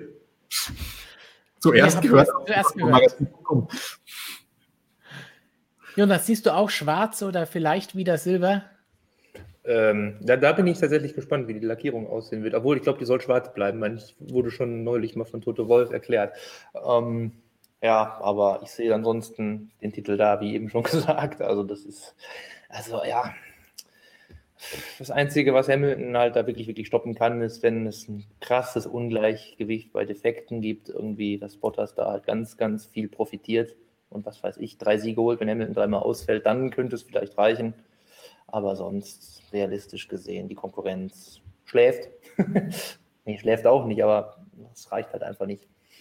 Ähm, Verstappen wäre halt wirklich der Einzige in Kombination mit dem Red Bull-Paket. Ferrari wird beileibe nicht den Schritt schaffen. Ja, aber sehe es wie Christian. Also Red Bull kommt da durch die reglementbedingten, äh, ja, äh, wenig möglichen Änderungen, die es eigentlich nur noch gibt. Äh, ja, das wird, also es gibt Möglichkeiten, aber die reichen nicht, um so einen großen Sprung zu schaffen, dass es dann wirklich auch konsistent über das ganze Jahr reicht. Nee, also muss man leider so ehrlich sein und mal das Spannung herbeireden vielleicht beiseite lassen. aber das Gute ist, wir haben ja nur 23 Rennen in dieser Saison. Ja geht schnell vorbei, diese 23 Rennen. Dann ist das alles kein Problem. Kann man ja auch alles in einem halben Jahr abhalten, wie wir dieses Jahr gesehen haben. Christian, dein Sound wird mal wieder gelobt. ja, heute, heute sehr negativ, aber ich glaube, es liegt tatsächlich nicht an meinem Mikrofon, sondern an Jonas, ähm, der ja am anderen Ende des Saales sitzt und da ein sehr empfindliches Mikrofon hat. Aber ich werde mal ganz kurz versuchen, rauszugehen und wieder reinzugehen, weil ich habe bei mir schon ein bisschen rumgedreht an dem Mikro. Eigentlich sollte es daran nicht liegen. Das hat in letzter Zeit immer perfekt funktioniert, aber ich bin gleich wieder da. Moment. So, dabei können wir uns um spannende Fragen von euch kümmern, denn wir beantworten jetzt natürlich alles, was ihr uns hier rüberfeuert. Und zum Einstieg wollen Oha. wir vielleicht doch einmal hier schauen von Roger Marte oder Roger Marte aus der Schweiz, vielleicht Roger. Warum schafft Red Bull es nicht, die Traktion im Regen auf den Asphalt zu bringen? Erinnerung an Hockenheim 2019. Genau dasselbe Problem. Bezieht sich natürlich auf das vergangene Wochenende am Sonntag. Mein Jetzt, Sound jetzt besser? jetzt sehen wir Christian da hinten stehen. Ein Traum. Wie war die Klang Frage? perfekt. Jonas, wie, was sagst du zu, zu Red Bull Ich im muss mich nochmal neu orientieren, ich war gerade etwas konfus. Genau, Ähm, hier nochmal die ja. Frage, mh, warum schaffen sie es im Regen oder im Nassen nicht, die Traktion auf den Asphalt zu bringen? Oder war das überhaupt? Oder lag es an anderen Dingen, dass sie sich zu oft gedreht haben und Fehler gemacht haben, Ja, dass das sie war das ja am Sonntag nicht gewonnen haben? Also das lag jetzt nicht daran, glaube ich. Also Red Bull Verstappen hat ja bereits berichtet, dass er den Frontflügel falsch eingestellt hatte. Das ist dann wohl daran gelegen haben, so hat Red Bull ja auch schon bestätigt. Ähm, ansonsten, ich glaube, dieses Mal, was einfach so krass ist, hat ja jeder das Problem. Äh, also da war jetzt nicht, dass Red Bull irgendwie besonders auf, aufgefallen wäre, dass das Problem gewesen wäre. Also wenn, glaube Verstappen sich da echt mal ein bisschen unter Kontrolle gehabt hätte, da der, der Dreher hat halt alles ruiniert. Äh, Der kann er mir erzählen, dass er da nicht überholen wollte und einfach da ja, nur dranbleiben wollte oder nicht. Er hat sich da weggedreht, das war unnötig. Ohne das hätte er das Ding auch gewonnen, meine ich. Also deshalb Traktion im Regen. Im Qualifying kann man jetzt vielleicht noch anfangen, dass es da nicht geschafft hat, ja. Äh, Aber da lag es, denke ich mal, eher an den Reifen, wo er sich ja auch zu ja, genug aufgeregt hat. Ähm, deshalb also Hockenheim 2013, ja, das kann nur auf diesen Dreher da vielleicht äh, zielen, aber äh, bin ich Also jetzt im falschen Jahr. Oder hat er, meint, hat er das auf den gewonnen, Start oder? bezogen ist, aber im Chat sagt Roger jetzt nochmal Ah. aus den Kurven heraus, war es aber besonders schlimm. Da zogen andere davon. Ah,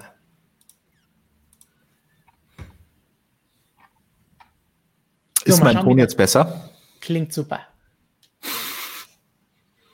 Frank, der Tonmann höchstpersönlich wieder am Werk. Genau, dann, wie sieht's aus mit der Traktion? Kannst du die von Ja, Red Bull auch verbessern? Ähm, ja, inter interessante Frage, die, der wir auch ein bisschen auf, auf Grund gehen in dem Red Bull-Video, das noch kommen wird. Ich glaube, es ging ja hauptsächlich um, um den Start in der Frage. Ähm, weil ich. Echt, um- Roger hat mir nochmal spezifiziert, aus den Kurven heraus war es besonders schlimm. Mh, ja, wahrscheinlich die Zielkurve, aber weil irgendwo, glaube ich, kam noch die, die Referenz zu Hockenheim 2019 und, ich, und da hat Max ja gewonnen, wenn ich mich recht entsinne. ja, deshalb. Und ähm, da, war, da war halt auch der Start wieder so schlecht. Deswegen dachte ich, bezieht sich die Frage auf den Start. Ähm, da ganz kurz zum Start noch. Ich habe mir die ganzen Onboards mal angeschaut. Der ganzen Honda-Piloten sind ja nur vier und dann auch der viele anderer Piloten und die meisten sind im zweiten Gang losgefahren. Macht natürlich Sinn. Jetzt ist gut, jetzt ist der Ton gut, dafür bei Jonas miserabel. Ähm, also Wenn ihr wüsstet, dass da 20 Meter zwischen den beiden liegen. Die meisten sind im zweiten Gang losgefahren, was natürlich bei solchen Bedingungen auch Sinn macht, weil dann kann ich das Drehmoment ein bisschen besser kontrollieren.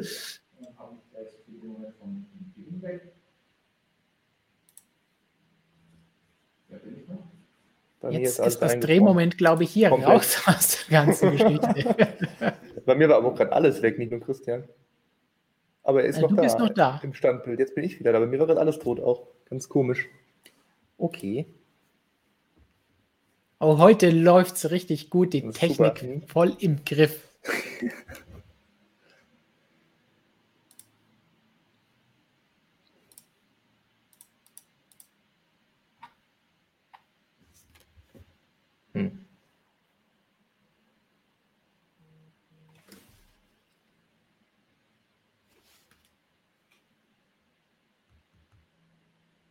Ein Bluescreen ist das Problem,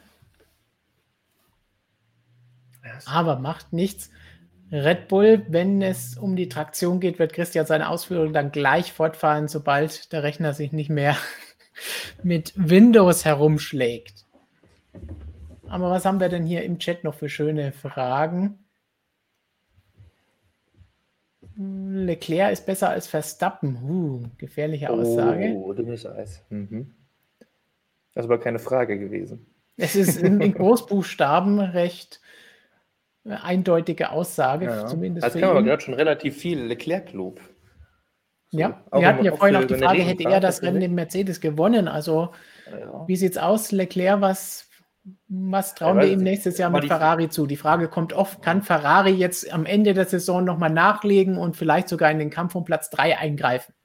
Ja, tatsächlich. Ich habe schon vor, glaube zwei Wochen mal einen Artikel geschrieben, dass praktisch ausgeschlossen da drin. Jetzt ist Istanbul passiert. Wir haben tatsächlich mehr Punkte geholt als alle anderen jetzt am Wochenende. Das ist dieses Jahr ja. noch nicht vorgekommen und wird auch, glaube ich, nicht mehr vorkommen. Aber ich lehne mich nicht mehr aus dem Fenster jetzt. Ähm, ja, aber wir sind jetzt tatsächlich wieder dran. Man musste ja schon Sorgen haben, dass Alpha Tauri dann noch vorbeigeht. Ähm, aber jetzt ist da 41 Punkte, glaube ich, das Polster. Also, wenn jetzt nicht nochmal so ein Monster-Ding passiert, ist das Thema jetzt durch. Äh, ja, aber sie sind jetzt echt wieder dran. Also an Renault sowieso, die haben nur einen Punkt geholt. Da sind jetzt nur noch sechs Punkte zwischen. Racing Point McLaren sind noch ein bisschen weiter weg. Aber ja, der Trend stimmt auch. Also Ferrari hat ja in so Tippelschritten jetzt zur Mitte des Jahres dann mal so ein paar Neuerungen an den SF1000 gebracht, äh, die funktioniert haben scheinbar. Also ja, ist gut. Bei Leclerc auf jeden Fall. Bei Vettel war jetzt dieses Rennen, ist halt ein bisschen atypisches Rennen gewesen. Da kann man erstmal hoffen, dass es jetzt vielleicht bei ihm auch mal ein bisschen besser läuft, dann jetzt die restlichen drei Rennen noch. Aber der Trend ist okay bei Ferrari. Eigentlich sind jetzt zumindest man musste ja sagen, die waren ja eher am Ende des Mittelfeldes als irgendwie nur im Mittelfeld. Also das kommt jetzt wieder so, dass sie da jetzt auf jeden Fall, zumindest Leclerc auf jeden Fall, der hat jetzt schon konstant geschafft, mal da mitzukämpfen mit Racing Point, mit McLaren, mit Renault. Ja, Vettel jetzt zum ersten Mal. Schauen wir mal, ob es so weitergeht, aber sie sind dann, denke ich mal, nächstes Jahr vielleicht wieder, oh Gott, P3-fähig. So sind wir jetzt in der Kirche oder so? Jetzt halt's oh. mal wieder, sehr schön. Jetzt halt. Ja. Aber richtig oh. Dann mache ich mal hier kurz leiser. Aber es sind 24 Punkte bis zu Racing Point. Also da, da muss schon einiges in den drei Rennen passieren, dass sie das noch aufholen können, Jonas.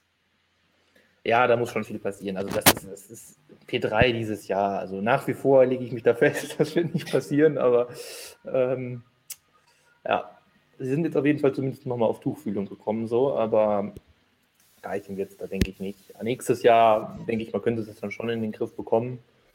Bin mal gespannt, wie die anderen Teams so im Mittelfeld, also Renault hat man ja schon viel gehört, dass die hat, wollten ja eigentlich schon dieses Jahr aufgeben, dafür haben sie mich überrascht. Äh, nächstes Jahr klingt es jetzt scheinbar schon wieder so, aber mit Alonso wird da nichts aufgegeben, glaube ich. Äh, da wird jeder einzelne Meter äh, ganz, ganz hart umkämpft. Also das ist auch nichts. McLaren stagniert, stagniert, im Moment so ein bisschen. Also ja, Ferrari wird da, ich traue denen schon zu, dass die da wieder naja, ich glaube, für Red Bull und Mercedes eh nicht, reicht es nicht, aber diese dritte Kraft können sie schon schaffen nächstes Jahr wieder. So, bevor wir tatsächlich zu einer Frage zu Fernando Alonso kommen, Christian, die hat die Traktion eben rausgehauen. Ja, er hat einfach zu viel Satz. Power. Das, das, das kann dieser Dell XPS 13 einfach nicht äh, übertragen, diese ganze Power, die ich hier habe. Ähm, also, wo war ich stehen geblieben? Stehen geblieben bei Traktion. Was für ein Wortspiel. Ähm, war kein guter Start. Ja, definitiv nicht. Also die Launch Control muss man nochmal überarbeiten in diesem XPS 13. Also, ähm, wie ich schon gesagt habe, bei Regen macht es durchaus Sinn, im zweiten Gang loszufahren, weil man einfach da einen anderen Drehmomentverlauf hat ähm, und das besser kontrollieren kann. Das sieht man ganz oft. Bei allen Honda-Piloten habe ich gesehen, dass sie im ersten Gang losgefahren sind. Ähm, das war ziemlich komisch. Ich weiß nicht, ob es der Honda-Motor einfach nicht kann, dass der im zweiten Gang nicht losfahren kann. Also kann natürlich so eine Besonderheit sein. Man sieht es ja auch bei Mercedes, die, das ist zum Beispiel der einzige Motor, den man mit der MGUK nicht starten kann. Also es gibt immer wieder so Besonderheiten. Ähm, gerade was Losfahren angeht und so kann natürlich dann auch mit der MGUK zusammenhängen. Vielleicht funktioniert das einfach beim Honda-Motor nicht. Und deswegen finde ich, ist es schon ein kleiner Trend, dass die immer sehr, sehr schlecht starten schon ähm, wenn es ein bisschen, also generell, dass die nicht besonders gut starten und wenn es dann extrem niedrige äh, Script-Niveau ist, äh, wirklich katastrophal. Also ich erinnere mich an einige fast am Start bei Regen, die nicht so toll waren. Ähm, oder generell an einige fast am Start. Und was die Traktion aus der Kurve raus angeht, äh, weiß ich nicht so hundertprozentig, weil eigentlich ist der Red Bull ja prinzipiell schon ein Auto mit einer guten Traktion. Vielleicht, also der, Red, der Honda Motor, man hört es ja, der ist ein bisschen anders als die anderen Motoren. Und das ist natürlich auch interessant, was die Vibrationen angeht. Und vielleicht war das jetzt bei diesen Bedingungen, bei diesen Low-Grip-Bedingungen, ähm, vielleicht war das da ein größeres Problem. Das ist ehrlich gesagt die einzige Erklärung, die ich jetzt dafür hätte. Ähm, es, ich, ich stimme aber zu, aus, de, aus der Zielkurve raus sah das nicht besonders toll aus, wie der Red Bull da gegangen ist. Und das war natürlich ein großes Problem, wieso der Max auch nicht richtig überholen konnte.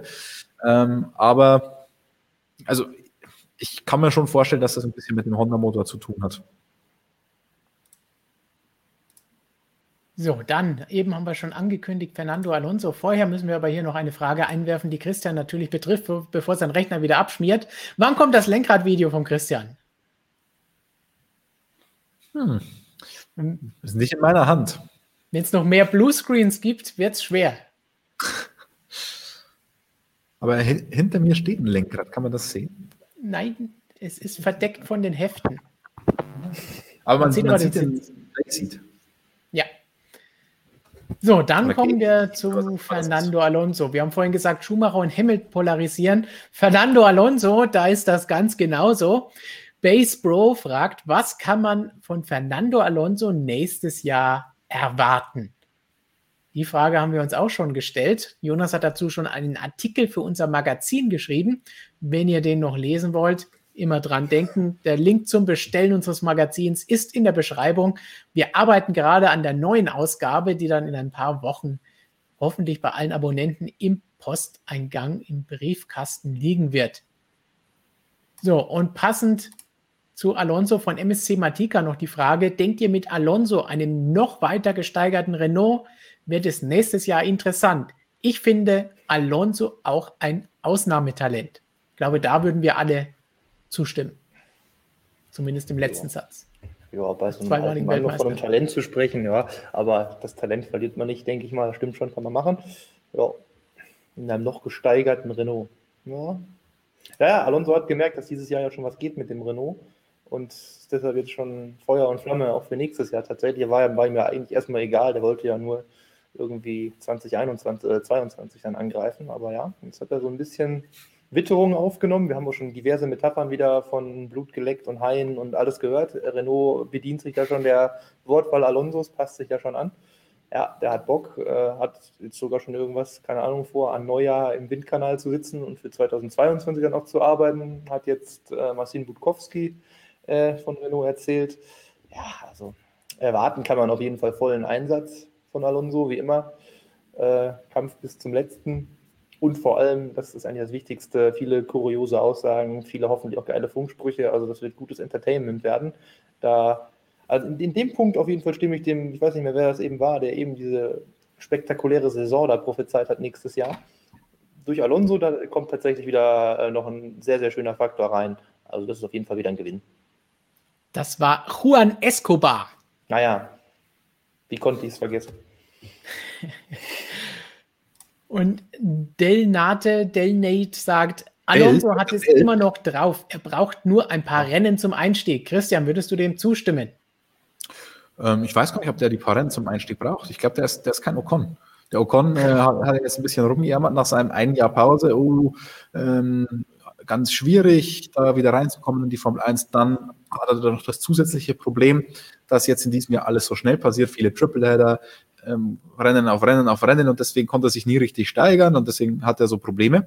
Ich glaube, das braucht Fernando Alonso nicht. Ich meine, der arbeitet sich ja jetzt schon richtig rein. Also es ist auch schön zu sehen, dass der Renault jetzt mal richtig in die Vollen geht. Also dass die nicht so halbe Sachen machen, sondern dass die alles versuchen, den irgendwie in dieses Auto zu kriegen, noch Testfahrten mit 2018er Boliden und so weiter und versuchen auch politisch den noch irgendwie dieses Jahr bei dem Young Driver Test ins Auto zu kriegen. Völlig hirnrissig natürlich, ähm, wenn man darüber spricht, dass Fernando Alonso bei einem Young Driver Test mitmacht. Aber das finde ich schon mal cool, dass Renault da trotzdem jetzt alles versucht und dass dieses halbherzige Projekt, das es ja lange war, ähm, dass das jetzt mal Fahrt aufnimmt. Das braucht man auch.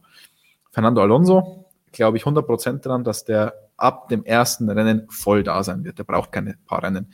Ähm, teamintern, glaube ich, wird er so den Ton angeben.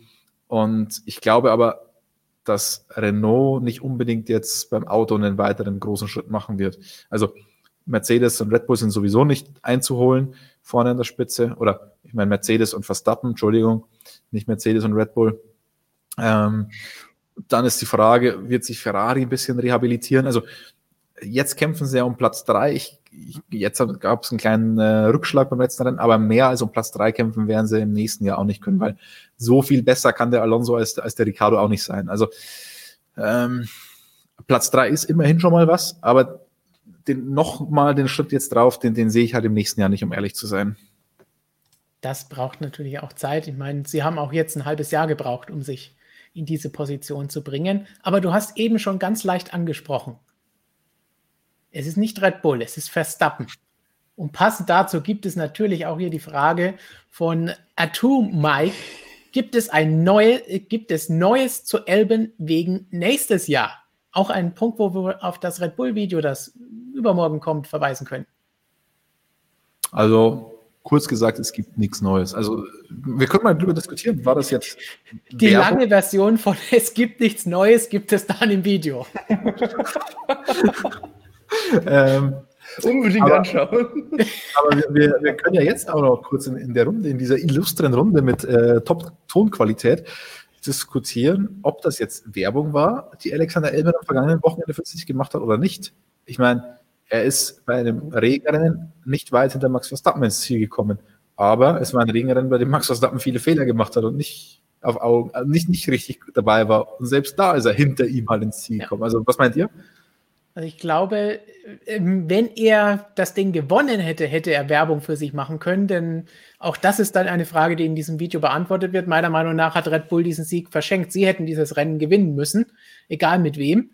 Und wenn äh, Max sich so oft dreht und Fehler macht, dann muss Elben da sein. Und da er auch noch verbessert war an diesem Wochenende, an dem Tag, dann muss er da sein und dann reicht es nicht, diesmal die ersten zwei Drittel des Rennens gut gewesen zu sein und nicht nur das letzte Schlussdrittel ähm, da muss das ganze Rennen gut sein, gerade in seiner Situation. Oder siehst du es anders, Jonas?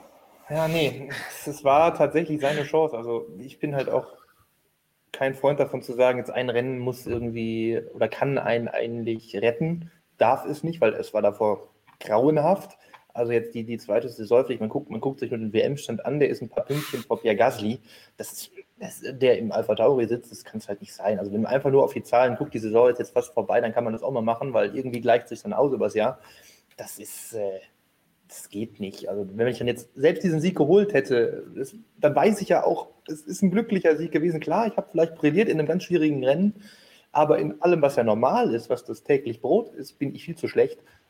Das, reicht ja nicht. Das kann es wiegt es ja nicht auf. Also, und selbst diese Chance hat er jetzt noch nicht mal genutzt. Also für mich ist die Entscheidung klar, dass da nächstes Jahr man dann doch sagen kann, es ist vorne Mercedes und Red Bull, die weg sind, weil dann eben bei der Perez drin sitzt. Und der ist dann in der Lage, äh, da auch wieder das ja, Zwei-Mann-Team zu bilden, muss man ja leider sagen, fast schon.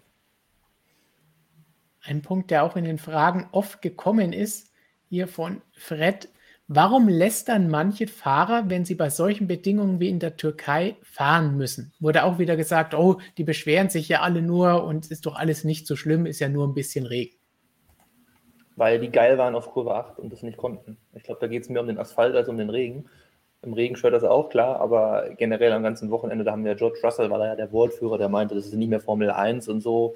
Wenn man so was sehen will, soll man doch anderen Rennsport schauen, irgendwas, wo nur Show ist und wo nur Gemetzel ist, wie er sich ausgedrückt hat. Ähm, ja, das ist verständlich.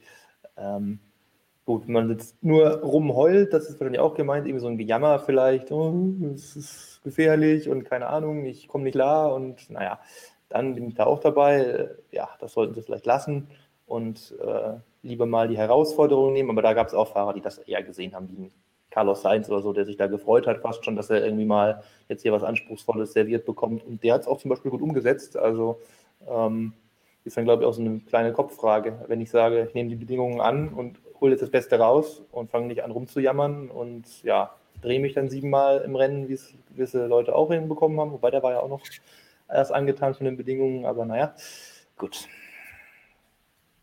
Ich weiß nicht, warum sie es tun. Vielleicht, um irgendwie ihre unzureichenden Leistungen zu entschuldigen, wahrscheinlich. Ja, aber man muss halt fairerweise sagen, auch die, die bei diesen Bedingungen richtig schnell waren, auch am Freitag, die haben ja auch richtig gejammert.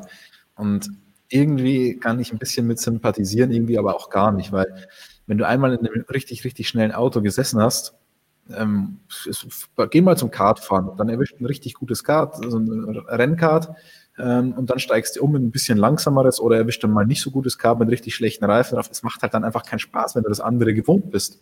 Und diese Formel 1-Fahrer sind halt einfach das schnellste der Welt gewohnt. Wochenende für Wochenende. Dann kommen sie irgendwo hin und es ist einfach mal viel langsamer. Dann macht halt das einfach nicht so viel Spaß. Ähm, da bin ich sehr gespannt, was 2022 passieren wird, wenn der Abtrieb definitiv geringer wird. Ähm, ob wir dann die ganze Saison nur noch Gemotze hören, dass es nicht mehr so viel Spaß macht. Ähm, man hat ja äh, die Fahrer auch wirklich viel nutzen hören, als die Autos 2009 so beschnitten wurden Und eigentlich in der, in der ganzen Phase bis 2017 äh, haben sie immer gesagt, ja, das ist nicht so meine Formel 1 und so, die Autos sind uns zu langsam und so. Also die Fahrer, denen ist es schon immer recht, wenn sie richtig viel Abtrieb haben und ordentlich auf dem Pinsel bleiben können. Macht halt einfach mega Spaß. Für die Zuschauer ist es ein bisschen spannender, wenn die mehr zu kämpfen haben. Wenn, wenn die Autos ausbrechen, wenn der, der Hintern rumgeht und so weiter. Also da bin ich 2022 sehr, sehr gespannt, wenn die von den schnellsten Autos in der Geschichte der Formel 1 dann auf doch wieder deutlich langsamere Autos umsteigen werden. Ähm, ob ihnen das Racing, das sie dafür hoffentlich kriegen, ob ihnen das äh, dann das Ganze ein bisschen schmackhafter macht oder ob die einfach sagen, nee, ist nicht so toll. Weil in IndyCar zum Beispiel hast du was ähnliches. Da hast du ja auch viel, viel, viel weniger Grip in der Formel 1, ist viel, viel langsamer, ähm, hast aber besseres Racing. Und viele Fahrer, die da hingehen, die wir haben es im letzten Stream ja, glaube ich, auch besprochen, die, die loben das dann alles. Also da bin ich mal sehr gespannt, wie sich das in Zukunft entwickeln wird. So, jetzt anschnallen. Die nächste Frage ist zur Formel E. Und Robert ist oh, schon weg. Ja. Uh, aber Stefan, wenn ich, wenn ich noch eine Sache ein, einfügen dürfte, ganz ja. kurz, was gekommen ist. Zur Formel E, hoffe ich. Nein, nein, nein nochmal noch mal zu der Thematik, wegen diesem Rummotzen. Die Fahrer motzen ja hauptsächlich nach Training und Qualifying über das Grip-Niveau. Nach dem Rennen nicht. Und Training und Qualifying, da fährst du halt alleine. Da hast du kein Racing. Im Rennen hat keiner so richtig gemotzt, weil da waren sie alle mit beschäftigt, das Auto auf der Strecke zu halten, du darfst nicht abfliegen und da musst du noch gegen die anderen kämpfen und so weiter. Deswegen ist es eigentlich ganz interessant. Also mh, hm, vielleicht sollten wir da den, den Aussagen nach Training und Qualifying nicht, nicht zu viel beimessen. Vielleicht ist es da wirklich so, hey, ich muss irgendwas erzählen und ich beschwere mich halt gerne. Vielleicht beschweren wir uns jetzt über diese Frage von Robin. Vielen Dank für die Frage, für das Interesse an der Formel E und für die Unterstützung, damit wir euch viele, viele, viele spannende Videos, Streams und Artikel liefern können. Und Robin sagt, da hat man tatsächlich einmal eine Frage zur Formel E und dann ist Robert nicht dabei. Aber wir werden trotzdem versuchen, das besten Wissens und Gewissens zu beantworten. Wie war es möglich, dass zwei E-Prix in der Schweiz stattgefunden haben, trotz des Verbots von Rundstreckenrennen, das ja schon mehrfach versucht wurde aufzuheben, aber immer wieder gescheitert ist? Wir haben 2018 in Zürich und 2019 in Bern jeweils ein Formel E-Rennen gehabt und ja, das Ganze durfte stattfinden unter strengen Auflagen, aber es durfte stattfinden, weil vorher beschlossen wurde, dass Rundstreckenrennen in der Schweiz für Elektroautos erlaubt sind. Was man jetzt davon hält, dass Elektroautos erlaubt sind, aber andere Autos nicht, ist wieder eine andere Geschichte, kann man vielleicht auch so sehen. Die können gar nicht so schnell fahren, dass irgendwas Schlimmes passieren kann, oder wie ist das zu deuten? Mm, äh, dieses Rundstreckenverbot in der Schweiz ist ja, wenn ich mich recht entsinne, historisch bedingt nach dem schrecklichen Unfall in Le Mans 1955. Und damals ist ja auch ein Motorblock in die, in die Zuschauer reingeflogen und hat dann viele, viele Leute getötet. Motorblock kann in der Formel E auch nicht davonfliegen. Also insofern ist es historisch bedingt eine korrekte Entscheidung, wenn man so will. Lassen wir das einfach mal so stehen. Wir werden Robert natürlich auch nochmal dazu fragen, der bestimmt spannende Hintergründe hat, denn er war bei diesen Rennen ja vor Ort und soweit ich weiß, hat es ihm auch durchaus gefallen und wäre gerne Tolle wieder hingekommen. Die Boxengasse war, glaube ich, das Einzige, was nicht so der Hit war bei der, beim zweiten Mal, glaube ich. Ich glaube, die sind da irgendwie durch so eine 30er-Zone in, in, einem Wohnviertel gefahren bei dieser Boxengasse. War Vielleicht war das eine der strengen Auflagen. Nur mit 30? So, dann, wenn wir schon bei der Formel E sind, wie wäre es mit einer Frage zu Nesca? Max Power fragt, stimmt es, dass es neue Nesca-Autos gibt? Ah, das ist sehr gut, weil man kann sich ja informieren. Wir haben ja unseren Pablo, der sich auskennt mit Nesca. Und Nesca will tatsächlich ein neues Fahrzeug einführen. Führen. Allerdings ist das wie in der Formel 1 auch der große Regelumbruch um ein Jahr auf 2022 verschoben worden. So wie dieses Jahr auch nächstes Jahr keine neuen Autos, keine neuen Regeln in der Formel 1 und auch nicht in der Nesca. Da soll neue Aerodynamik, Heckdiffusor soll es geben. Hybridmotoren wollen sie auch haben, auf Basis eines oh. V8-Saugers, den sie jetzt schon haben. Also da wird es richtig spannend. Ziel ist natürlich auch da, neue Hersteller anzulocken. Aber das gibt es dann alles erst 2022 frühestens. Und Die bei Christian. Absoluter Wahnsinn. Ja, das waren Nesca-Infos, Formel E-Infos. Wir haben all die Infos. auch wenn wir keine Ahnung davon haben, was wir gerade erzählt haben. Deswegen Aber mich würde die Hybrideinheit beim Nesca mal interessieren, äh, wie das funktioniert, wie da die, die verbraucht, glaube ich, trotzdem 30 Liter. Wie wieder die Energie zurückgewonnen wird. Also, weil Bremsfahrer gibt es da ja nicht, oder? Also haben die dann auch so eine MGUH am, am nicht vorhandenen Turbolader oder bauen die dann irgendwie so ein Windrädchen hinten drauf? Solardach. Also das sind vielleicht nochmal Dinge, die wir nochmal mit, mit Stefan V besprechen müssen, was da genau los ist. Vielleicht können wir ihn dann nächste Woche mal in den Stream holen, um uns das reinzuziehen. Aber, Aber ich, ich habe eine Idee. Stefan, ich habe eine Idee. Wenn ich mir diese Nesca-Fahrer so anschaue, würde es denen gar nicht so schlecht tun, wenn die mal ein bisschen in die Pedale treten würden oder so. Das hast du gesagt.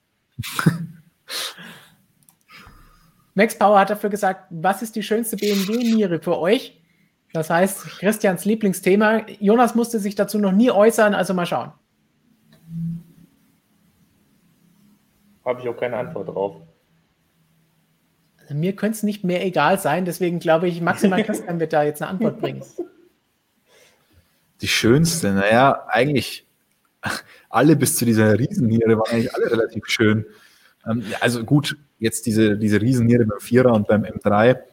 Ähm, ist natürlich der extreme Auswuchs. Ein paar SUVs davor gab es auch schon mit ekelhaften Nieren, aber alles davor, ich meine, jetzt kommen vielleicht wieder alle irgendwie mit so einem BMW 507, dass der auch schon eine große Niere hatte und so weiter, aber das war noch alles ganz anders. Also eigentlich haben mir davor alle BMWs relativ gut gefallen. So, nachdem du die vorhin schon als Schumacher Ultra geoutet hast, kommen wir jetzt von der BMW Niere zu Valtteri Bottas. Markus Kahner fragt, Valtteri Bottas darf aus Mercedes-Sicht vermutlich gar nicht Weltmeister werden. Mercedes will die Double Eight, achtmal Konstrukteurs-Champion, achtmal Driver-Champion. Was denkt ihr? Also als erstes müssen wir da natürlich sagen, achtmal Konstrukteurs-Champion können sie immer werden, egal wer Fahrerweltmeister wird. Das ist schon mal sicher, wenn sie es werden. Achtmal Driver-Champion wären sie dann auch, weil es immerhin ein Nico Rosberg da mit dabei muss man immer bedenken, man, Lewis hat seinen ersten Titel mit McLaren damals geholt. Der ist jetzt hier nicht mit dabei. Die 2016 ging an Nico. Aber den haben wir heute schon mehrfach erwähnt und deswegen muss ich natürlich auch mindestens einmal hier nachholen. Da ist er. Markus Kahner, cooles Foto, war offensichtlich am Red Bull Ring. Richtig. Ich hoffe, da sehen wir uns alle nächstes Jahr wieder. Hoffentlich wenn wir schon kein Rennen in Deutschland haben, gibt es wenigstens unser zweites Heimrennen nächstes Jahr wieder mit Zuschauern. Aber was sagen wir, darf er nicht Weltmeister werden? Ich sage ganz klar, das interessiert das Team nicht. Das Team will beide Titel gewinnen, definitiv. Das will zum achten Mal das WM-Double. Aber wer es holt, ist ihnen egal. Wer es gewinnen wird, wenn der eine Fahrer verlängert, ist aber, glaube ich, nicht ganz so egal, weil das dürfte dann feststehen, Jonas. Ja, das tut's. Also er kann aus Mercedes-Sicht, nee, er kann nicht Weltmeister werden aus Mercedes-Sicht. Kann er auch Weltmeister werden wahrscheinlich, aber er kann es nicht. Äh, das, ist, das ist Käse. Aber ja, achtmal Driver-Champion, wie du schon sagst, das geht auch mit Bottas. Ähm, ist eigentlich sogar, wenn man jetzt die Startnummer noch nehmen will, auch egal. Da hat man auch bei beiden Fahrern eine Schnapszahl, ob der 77 oder 44 zu 88 sich dann da gesellen soll. Ähm, ja, also das ist äh, Käse. Darf er euch, ja. Kann er aber nicht. Also ich sage, dem, dem Team ist es egal, der Marke wahrscheinlich nicht. Also die Marke Mercedes-Benz hätte wahrscheinlich schon ganz gerne einen ja. Lewis Hamilton, einen, einen, weltweiten Star, der das Ding irgendwie ins Rampenlicht stellt, weil wenn man mal ganz ehrlich ist, wenn jetzt der Bottas äh, da Weltmeister wird, das ist insgesamt für die Formel 1 und für die Marke Mercedes-Benz jetzt nicht so mega spektakulär. Außer er willst kommt dann wieder als Fuck Finne. Willst du damit ernsthaft die Strahlkraft eines Valtteri Bottas in Frage stellen? Bisschen. Überleg nochmal. Überleg dir das besser nochmal. Aber, aber, aber damit will ich Ultra sagen, sprichst. Aber damit will ich wirklich nicht sagen, dass Mercedes ihm irgendwelche Steine in den Weg legen wird. Man hat es ja damals bei Lewis Hamilton auch schon, bei Nico Rosberg gegen Lewis Hamilton auch schon gesagt. Die einen haben immer gesagt, ja, die wollen unbedingt, dass der deutsche Weltmeister wird. Die anderen haben immer gesagt, der Hamilton ist der Weltstar, der Rosberg, der darf gar nicht Weltmeister werden bei Mercedes die haben keinem der beiden Steine in den Weg gelegt. Also, ähm, und das Formel 1-Team, da gibt es ja auch einzelne Teams an den einzelnen Autos, da wird ja keiner an dem Auto von Bottas jetzt sagen, nee, eigentlich mag ich den Bottas nicht so gerne. Dem stelle ich jetzt den Flügel mal falsch ein oder da baue ich jetzt eine andere Feder ein. Das sagt ja keiner. Das macht ja keiner. Also deswegen, ähm, das Team wird ihm keine Steine in den Weg legen, aber am Ende ist Mercedes schon froh, wenn Lewis Hamilton dann diesen Titel holen wird. Am Ende legt er sich wahrscheinlich selbst die Steine in den Weg, wie am vergangenen Sonntag wow. bei den Drehern. Das sagt der Bottas Ultra. Und das sagt der Bottas Ultra. Ich habe es nämlich auch gedacht, ich wollte es aber nicht sagen. Meinst du, er baut sich selbst die falsche Feder ein? Ja, schon, ja. das macht nur Kimi, wenn er unter dem Auto liegt. Äh, der schraubt aber korrekt. So passend können wir noch ein bisschen Werbung machen. Jonas, du hast vorhin mit Flo ein Video aufgenommen, ein QA für den kommenden Samstag mit Fragen von euch mit dem legendären Hashtag AskMSM. Immer in den Kommentaren Fragen. Und eine ähnliche Frage ist hier auch gestellt. Denn hier sehe ich, wer ist der beste Regenfahrer? Was glaubt ihr? Das ist doch etwas, was ihr auch besprochen habt, richtig? Äh, indirekt, ja. Walter Bottas haben wir nicht gesagt. ähm, ja, das war, es ging tatsächlich um äh, Vettel und Stroll jetzt, weil die da ja so überzeugend waren, ob Aston Martin dann nächstes Jahr äh, richtig gut aufgestellt ist. Ja, im Regen dann bestimmt. Ähm, aber ja, ich hm, weiß nicht, der beste Regenfahrer im aktuellen Grid ist trotz des letzten Sonntags wahrscheinlich irgendwo immer noch Max. Aber Lewis muss sich auch nicht verstecken. Also die beiden sind schon im Regen einmalig und wir haben dann mit einem Stroll tatsächlich, muss man sagen, der kann das. Und auch mit Ocon, der hat sich, wenn man genauer hinschaut, am Wochenende im Regen auch sehr gut geschlagen eigentlich. Also der hat ja am Start da eigentlich nur das Pech gehabt, dass äh, Ricardo da dem Hamilton ein bisschen Platz machen musste und ihn dann am Start da umgedreht hat. Äh, der war ja sonst ganz am Anfang, glaube Dritter gewesen sogar. Ähm, die beiden sind im Regen, die können was. Ja, aber ich denke mal so Verstappen, Hamilton sind so da schon auf einer Stufe im Regen. Werfen wir noch einen Perez hinein, der ist immerhin auch aufs Podium gefahren. Ja, aber, aber Perez habe ich jetzt nicht so die Historie im Kopf. Also bei Hamilton und Verstappen wusste man jetzt auch schon vorher, dass die im Regen schon viel, viel Glanz geliefert haben. Schon, auch schon Hamilton schon vor Ewigkeiten, noch zu McLaren-Zeiten. Ähm, Verstappen ist eh klar, Brasilien, Hockenheim. Ähm, das weiß man einfach. Und Perez. Das ist ganz witzig. Perez haben Flo und ich vor ein paar Tagen mal diskutiert. Mhm. Ähm, weil ich auch mal eingeworfen habe, der Perez kann nicht im Regen. Als Flo gekommen mit einer alten Geschichte, natürlich als er noch bei Sauber gefahren ist, dieses Malaysia-Rennen, das er ja fast ja. gewonnen hätte.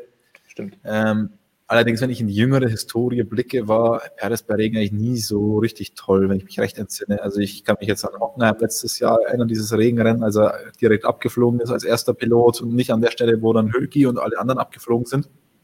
Ähm, deswegen, Perez ist für mich jetzt nicht der Regengott.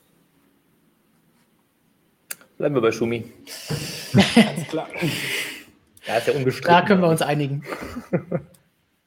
So, dann wird es doch Zeit, nochmal wieder einen kleinen Ausflug bei unseren Fragen zu wagen. Das war jetzt kleine Formel 1 Sachen. Jetzt schauen wir doch mal zur DTM. Robert ist immer noch nicht da. Warum kommt er nicht zurück, wenn er Formel E und DTM hört?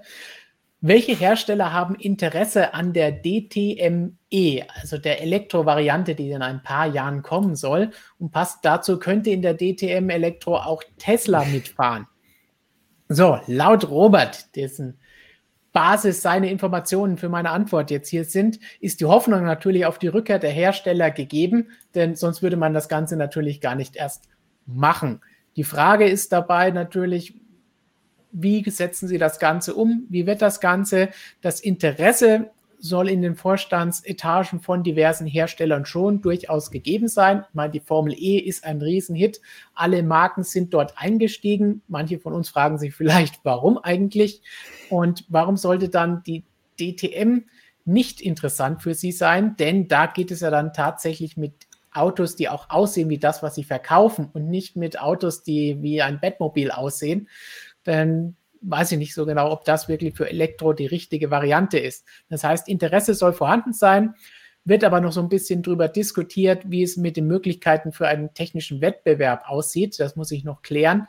Denn was sind dann Einheitsteile? Wo ist für die Entwicklung was freigegeben? Das ist ja auch in der Formel E aktuell schon so eine Geschichte. Einheitsautos, ja, am Antriebsstrang darf entwickelt werden. Das heißt, da muss beim Reglement noch ein bisschen viel zurechtgezurrt werden. Wie sieht es da aus für die Zukunft? Aber natürlich ist die Hoffnung, dass Hersteller zurückkommen und dann ist laut Robert alles möglich. Oder wie man sagen könnte, nichts ist unmöglich, allerdings Toyota wohl schon. Also mal schauen, vielleicht auch Tesla, wer weiß. Habt ihr noch qualifizierte mhm. Aussagen zur DTM? Ich sehe sehr, sehr viele. Dann Was sagt ihr zu dem Rennfahrer Ken Block? Das gehört jetzt euch, weil ich habe gerade DTM und Formel E beantwortet. Ich kenne nur diese komischen Videos von ihm und seinem Monsterfahrzeug. Ähm, weiß aber nicht, wie gut er als Rennfahrer ist, um ehrlich zu sein. Nee, keine Ahnung. Hat mir zu wenig Abtrieb, der Mann, und seine Autos. Das ist nichts für mich.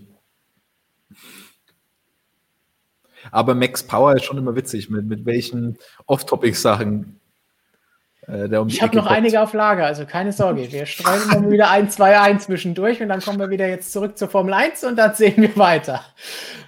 Uh, hier von Swish 41, Spannungsgrad, MotoGP ganz oben, dann DTM, dann WRC, dann Formel 1 erst. Was sagt ihr dazu?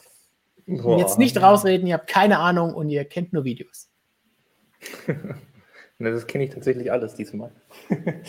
ähm, boah, Nee. Also die DTM muss da schon mal auf jeden Fall nach ganz rechts wandern. Das ist schon mal ganz klar. Bei der WRC will ich mich jetzt nicht mit Kollege äh, Steinrisser verscherzen. Die kann gerne recht weit vorne bleiben und die F1 muss natürlich nach vorne. So, und dann sage ich mal Motorrad und WRC ist mir egal. Also kommt immer drauf an. Ähm, ja, also wenn ich jetzt einfach mal schaue auf dieses Jahr, sagen wir einfach mal dieses Jahr, wenn ich von der WRC habe einfach nichts mitbekommen, ehrlich gesagt, irgendwie in diesem Jahr. Das sagt dann aber auch schon wieder viel aus. Ähm, DTM fand ich Fahrt von vorne bis hinten. Ähm, Formel 1 fand ich tatsächlich trotz Mercedes-Dominanz sehr gut. Da war viel, waren wieder viele gute Rennen dabei. Letztes Jahr hat mir besser gefallen, aber dieses Jahr war auch okay. Motorrad fand ich dieses Jahr auch ohne Marquez oder vielleicht wegen ohne Marquez für mich persönlich sterbend langweilig, weil ich keine Verbindung habe zu diesen ganzen Fahrern, die dann noch mitfahren, außer Rossi, aber bei dem war ja halt irgendwie nichts mehr möglich. Ich habe einfach persönlich da keinen Zugang zu, deshalb hat es mich einfach nicht interessiert und ja, wenn ich keinen kenne und da keine Bindung zu habe, dann können die Rennen eng und spannend sein, wie sie wollen, dann ist es mir egal. Aber jeder konnte gewinnen. Ja, ist schön, äh, aber ja, ich kenne kenn die alle, okay, die Namen und so, ist, ist nicht, der, nicht der Punkt. Also ich verfolge es ja noch so, aber irgendwie da springt der Funke einfach nicht über bei mir. Also ich brauche für eine Spannung irgendwie, brauche ich dann halt auch Namen und die dann sich gegenseitig an die Gurgel gehen, wie in den Vorjahren das mit Marquez, mit Lorenzo, mit Rossi und so und die ganzen Skandale und Eskapaden, die es da gab. Das ist dann geil, das gehört dann auch dazu. Das Racing allein, ja, mag top sein, mag eng sein, aber für mich persönlich ist da halt einfach, ja, der Reiz dann irgendwie nicht da. Christian, hat dich außer der Formel 1 in diesem Jahr irgendeine Rennserie begeistert? Mhm. Ich muss gestehen, am meisten dieses Jahr in die DTM. Ähm, mag ein bisschen komisch klingen, aber die Autos in der DTM finde ich halt generell immer noch cool. Also, oder noch cool. Bis zu, ja, nächstes Jahr kommen GT3 Autos, das ist, die sind auch geile Fahrzeuge, aber das ist dann nicht mehr DTM. Ähm, aber diese, die Class One, die finde ich schon geil, die Autos. Äh, Grid war halt sehr mau mit 16 Fahrzeugen, dazu einige Fahrer, die man da jetzt nicht unbedingt braucht, aber es waren immer noch absolute Top-Fahrer auch mit dabei, das darf man nicht vergessen. Ähm, Nico Müller gegen René Rast fand ich ein richtig geiles Duell, äh, zeitlang auch noch mit äh, Robin Freins, also das, das hat schon Spaß gemacht. Rast bin ich auch, ich, ich bin ja auch noch ein Rast-Ultra, muss ich fast sagen. Den, den würde ich so, hätte ich so gerne mal in einem Formel-1-Auto gesehen. Ähm, Wahnsinn. Der fährt seit vier Jahren DTM und hat drei Titel geholt. Also wenn der schon früher irgendwie in eine höhere Klasse aufgestiegen wäre, ähm, echt schade. Also was heißt schade? Ich meine, der ist jetzt dreifacher DTM-Champion. Ich will nicht sagen, dass das schade ist, dass er wenig aus, aus dem Talent gemacht wurde. Aber ich glaube, der wäre noch zu höheren Berufen gewesen, der Junge. Ähm, deswegen, also DTM fand ich cool, mit, mit großen Abzügen in der B-Note. MotoGP bin ich ein bisschen bei Jonas, wobei so ein Quattararo und so finde ich schon auch ganz cool. Ähm, ist, auch, ist auch ein schöner Charakterkopf. Ähm, aber so, so ein Johann Mir oder, also da, da habe ich mir dann irgendwann schon gedacht, so zum hätte ich mir ein Meisterporträt der Kollegen gewünscht, wer ist überhaupt mir? Ähm, weil das, das waren schon einige blasse Persönlichkeiten mit dabei und das hat so x-beliebig gewirkt in diesem Jahr, die MotoGP, die DTM in, in, der Vergangenheit oft. Ja. Dass, dass da irgendwie so ein Würfel da ist, ein Würfel, ah, jetzt hat er gewonnen, ja, jetzt hat er gewonnen. Und wir beschweren uns immer, dass Formel 1 so langweilig ist, weil immer der Hamilton gewinnt, aber Dominatoren in einem gewissen Maß, finde ich, gehören auch dazu. Und das zeigt, wenn du einen Dominator irgendwie hast, dass es einen gibt, der einfach besser ist als der Rest. Und der, der, der sticht heraus. Und wenn es dann irgendwann x-beliebig wird, und das war es in diesem Jahr für mich in der MotoGP, auch wenn die Einzelnen toll waren und die Meisterschaft war, aber es war halt dann irgendwie x-beliebig, dann, dann stört mich das ein bisschen. Und WAC haben wir heute erst gesprochen, ähm, wirklich fast gar nichts mitbekommen. Und wir haben jetzt erst festgestellt, dass jetzt dann die WM-Entscheidung fällt und das Ganze zwischen ähm, Evans und ähm, Ogier wohl ausfallen wird. Also, aber wir wussten nicht mal, mit welchen Autos, ja. also, wer da in welchem Auto sitzt und so weiter. Also da hat man so wenig mitbekommen in diesem Jahr. Haben wir auch nochmal festgestellt, dass diese Autos an sich einfach eine Kategorie zu klein sind, so ein Hyundai i20 und so äh, Toyota Yaris, die sollten alle nur mal größer gehen, also i30 und Corolla dann jetzt wieder und vielleicht ähm, VW hat ja damals den Polo, den Audi beim Golf und dann wäre das wieder eine Meisterschaft, die mir eher zu Gemüte führen würde. So, Marion und Annika, unsere WRC-Expertinnen, werden super enttäuscht von uns sein für diese Aussagen, Christian. Aber was du zu Rast, muss ich tatsächlich noch was sagen, denn er ist ja auch ein ehemaliger Kolumnist von uns, als er noch in den Porsche Cups gefahren ist. Und wenn man da bedenkt, wie der im VW Polo Cup gefahren ist, im Seat Leon Supercoppa, im Carrera Cup und Super Cup, GT Masters und dann erst seit 2016 ist er DTM gefahren. Das heißt, der ist fünf Jahre in der DTM gefahren und hat dreimal den Titel geholt. Es ist schon ziemlicher Wahnsinn, wie gut der René ist. Das sollte man auf jeden Fall hervorheben und sich die Zeit dafür nehmen. Und selbst in der Formel E kommt er dann da mal schnell hin und ist ebenfalls schnell unterwegs. Also das ist schon eine sehr interessante Sache. Wer da noch was wissen will, interessanter Artikel von Robert bei uns auf der Webseite motorsportmagazin.com, dass René Rast da auch mit anderen Herstellern anstelle von Audi verhandelt hat für die Formel E oder andere Rennserien, in denen er vielleicht hätte fahren können. So, und dann. Rust for Red Bull, bitte Hashtag Rust for Red Bull. Das machen wir jetzt äh, trending. Ich rufe den Doktor schnell an. Hulk wird es nicht gefallen. Aber jetzt kommen wir wieder mit den alten Wittmann-Kamelen, die man getestet hat. Der in diesem Jahr übrigens äh, überraschend schwach war. Also war ich sehr enttäuscht von Marco. Nachdem ich acht Jahre lang jedes DTM-Rennen gesehen habe, kann ich leider nichts sagen, weil ich dieses Jahr kein einziges geschaut habe. Aber nicht das Marco Wittmann, sondern Markus Serg hat eine Frage einzig und allein für Jonas. Mhm. Wird mhm. Kimi noch ein Podium holen im kommenden Jahr? In diesem Jahr? oh. äh, klar. Ähm, Wenn dann am vergangenen Sonntag, oder? Ja. Äh, nein.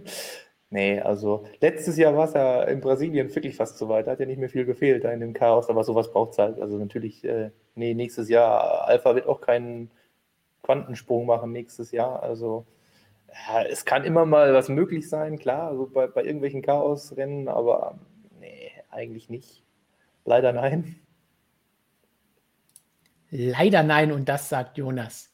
Ja, wird nicht passieren. Also, wenn man realistisch ist, bin ja nicht komplett verblendet. so. Christian, du hast im Video am Montag dem Mercedes-Video bereits folgende Frage beantwortet. Jan Herbstedt fragt, warum hatte am Wochenende kein Team die Eier auf Slicks zu wechseln? In der MotoGP hätte die schon dreimal die Motorräder gewechselt bei den Bedingungen. Hm.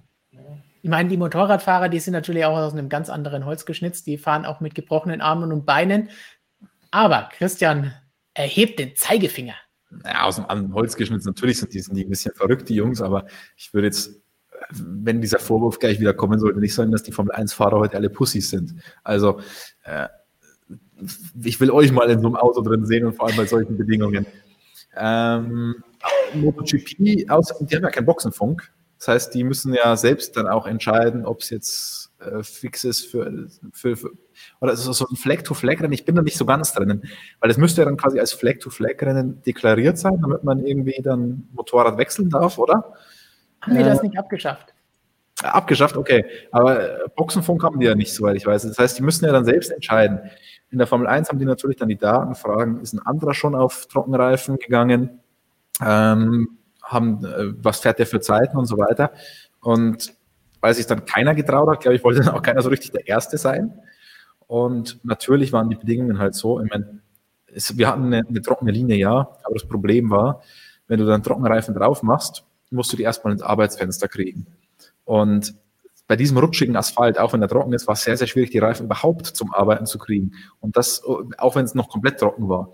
Und da hatten alle Angst, dass wenn du dann die Slicks drauf machst, dass du die Reifen nicht zum Arbeiten kriegst und die dann sogar langsamer sind, auch selbst auf der trockenen Linie als, als die Intermediate-Reifen. Noch dazu war es wirklich nur eine trockene Linie. Wenn du dann zum Überholen oder so mal runter musst, dann sieht es nicht ganz so toll aus. Und dazu gab es ja auch noch die Prognose, die gesagt hat, am Ende des Rennens wird es nochmal zum Regnen anfangen. Also deswegen viele Faktoren, die dagegen gesprochen haben. Ich würde jetzt nicht sagen, dass die alle Pussy sind in der Formel 1, wie es der eine oder andere da wieder gesagt hat. Ähm, aber die hatten Daten, Informationen und darauf basiert ähm, hat es hat's einfach keiner gemacht. So, damit wäre das auch geklärt. Dann mal schnelle Antworten, Rapid-Fire-Antworten auf diese Fragen. Wer wird Servus TV-Experte für die Formel 1? Steht natürlich noch nicht fest. Höchstwahrscheinlich Hülki. Aber wenn er nicht fährt, gibt es eine Tendenz in Richtung Nico Hülkenberg. Oder so Bradel-like beides. Als Stammfahrer glaube ich jetzt nicht, oder? Vielleicht so. machen die dann hier so ein. So ein Schafft der Hülk aber wie, wie in der DTM, diese Interviews, die ich immer so grauenhaft finde, ins Cockpit rein, in der Einführungsrunde oder in der, in der Ehrenrunde. Vielleicht machen die das dann bei Hülki, wenn der Experte ist, dann noch so schnell reingehen ins Auto. Während dem Rennen dann. Wie beurteilst du diese Situation? Dann Daumen rauf oder runter. Was sagen wir zur Super GT? Kein Daumen, ich äh, weiß es nicht. Ja, ich bin auch, keine Ahnung. Das ist eine funktionierende DTM. Hoffentlich. Hat leider nicht mit der DTM-Zusammenführung geklappt. Was sagt ihr zu Rallycross, nachdem wir eben schon bei WRC keine Ahnung hatten? Ganz interessantes Thema, über das wir heute auch schon gesprochen haben hier im Büro. Die haben meiner Meinung nach eine Riesenchance verpasst, ähm, weil wir haben gesagt, warum, warum, interessiert sich heute keiner mehr für Rallye? Natürlich, zum einen habe ich jetzt die Autos genannt, aber ich glaube, das ist kein so großer Faktor. Viel wichtiger ist, dass es kein, kein Format ist, was zeitgemäß ist, dass man schön im Fernsehen schauen kann. Weil die Sportarten, die groß sind, müssen alle so sein, dass man sie im Fernsehen irgendwie gut übertragen kann. Und das ist halt WRC überhaupt nicht.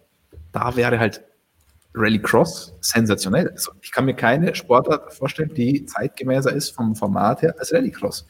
Ähm, da könntest du so coole Sachen machen und die hab, haben noch auch ziemlich geile Autos. 600, 650 PS äh, Verbrenner. Es ist ja mega. Also eigentlich ist es sau, sau geil. Haben auch tolle Fahrer, immer mal wieder auch prominente äh, Leute, die sich daran versuchen. Aber ähm, weiß ich, warum denen der große Sprung nicht so ganz gelungen ist. Manch einer meint, das hängt auch mit dem Promoter zusammen. Da tut sich ja gerade dort auch was. Ähm, jetzt soll das Ganze ja auch noch voll elektrisch werden, was natürlich dort auch gut funktioniert, weil die Rennen kurz sind und die Reichweite somit kein Problem ist. Aber ist natürlich sehr, sehr schade, weil ich an sich die Sache sehr spektakulär und geil finde. Gibt es noch andere Rallycross-Fans hier? Ja, tatsächlich. Also ich bin da sehr, sehr bei dir, einfach weil ich war das habe das mal zeitweise auch geschaut, tatsächlich. Das fand ich auch ganz geil, aber irgendwie ist verloren gegangen, so bei mir. Die, irgendwie, ich weiß nicht warum. Irgendwie war immer das Interesse. Ich habe das irgendwie nicht mehr verfolgt, keine Ahnung. Ähm, bei mir völlig vom Schirm. Also ich habe jetzt gerade auch keine Meinung mehr dazu, außer dass ich es mal gut fand. Aber wahrscheinlich ist es auch noch irgendwie gut, aber irgendwie komisch. Komisch, mal schauen. Komisch finden auch viele von euch im Chat DRS. Und unser Stammzuschauer Toni fragt deshalb, wann wird der DRS-Müll endlich mal abgeschafft? Wir wissen, ja. auch über 2022 mit dem neuen Reglement wird es vorerst einmal dabei bleiben. Ja, muss halt der Best Overtaker since Lewis Hamilton zurückkommen, dann können wir es abschaffen, würde ich sagen. Ne? Also, Herr Palmer. Nee. Ähm, Nee, tatsächlich ist sich auch die Formel 1 darüber bewusst, dass DRS jetzt nicht unbedingt das ist, worauf der traditionelle Motorsportfan Bock hat. Aber man muss halt ehrlich sein, die letzten Jahre hättest du kein DRS gehabt, wären die Rennen schon grenzwertig langweilig gewesen, was Prozession angeht. Deswegen ist es halt manchmal, oder ist es halt aktuell nötig. Man hofft aber, dass die neuen Autos so gut sein werden im Verkehr, dass man nicht mehr darauf angewiesen ist und dann entweder den Effekt kleiner machen oder komplett rausstreichen. Kellerratte 77 sagt, Kimi würde perfekt zu Rallycross passen. Wohl wahr. Ja, könnte ich mir auch gut vorstellen. Aber wir haben es am Anfang Ach, schon mal gezeigt, das würde dann wieder so aussehen, oder? Ja, auch. Auch. Des Öfteren. Nee, nee, nee, der passt ja auf jetzt. Ich bin mal Ja, gespannt. Aber das wird, ja, warum nicht? Äh, Rallycross fährt ja jetzt dann ins Spa, da bauen die ganz groß um gerade. Oder äh, sind die schon gefahren oder fahren die noch? Ich glaube, die fahren erst noch irgendwann. Äh, jedenfalls gibt es ein ziemlich großes Projekt in Spa-Francorchamps. Ähm, da fahren die ja irgendwie Teile der Rouge und so. Und also ziemlich geil. Also da bin ich mal sehr gespannt. Ich hoffe, ich habe das noch nicht verpasst. Ich hoffe, das wird noch in Zukunft geschehen, die Premiere dort. Also dieses Jahr, der Kalender hat nur noch in, am Nürburgring, am 12. und 13. Dezember auf dem Nürburgring. Also es Schneerennen, definitiv. Dieses Jahr habe ich hier kein Spa im Kalender stehen. Schweden, Finnland, Riga, Barcelona und Germany sind die Stationen. Aber wenn, wenn die äh, Rallycross-Serie dann tatsächlich ins Spa fährt, dann muss Kimi kommen, oder? Dann auf jeden Fall. Das ist ja, da, da kommt ja alles zusammen, was, was äh, Kimi mag, auch. Also außer Formel 1. Aber es ist ja belgisches Bier, Spa, mit dem King of Spa im Rallye-Auto. Also ja, das, das läuft. Also, So, dann kommen noch ein paar spannende Rennserien, ausgegraben von Max Power. 2021 gibt es da das Erzberg Rodeo und ja, hoffentlich im Juni 2021, am ersten Wochenende, ist es aktuell geplant. Ob Großveranstaltungen nächstes Jahr stattfinden werden, ob sie mit Zuschauern stattfinden werden, kann natürlich weder der Veranstalter noch wir in der aktuellen Situation sagen. Warten wir es einfach ab und drücken die Daumen. Was sagen wir dazu, dass es Hypercars gibt in der WEC? Dafür lege ich euch unser aktuelles Magazin ans Herz, denn da hat Robert einerseits den Abschied von den LMP1-Boliden geschrieben und die besten noch einmal Revue passieren lassen und andererseits einen Blick in die Zukunft geworfen, was kommen denn da für Autos? Also unbedingt unser Magazin durchlesen, da gibt es alle Infos dazu. Warum fährt die Formel 1 nicht in Long Beach?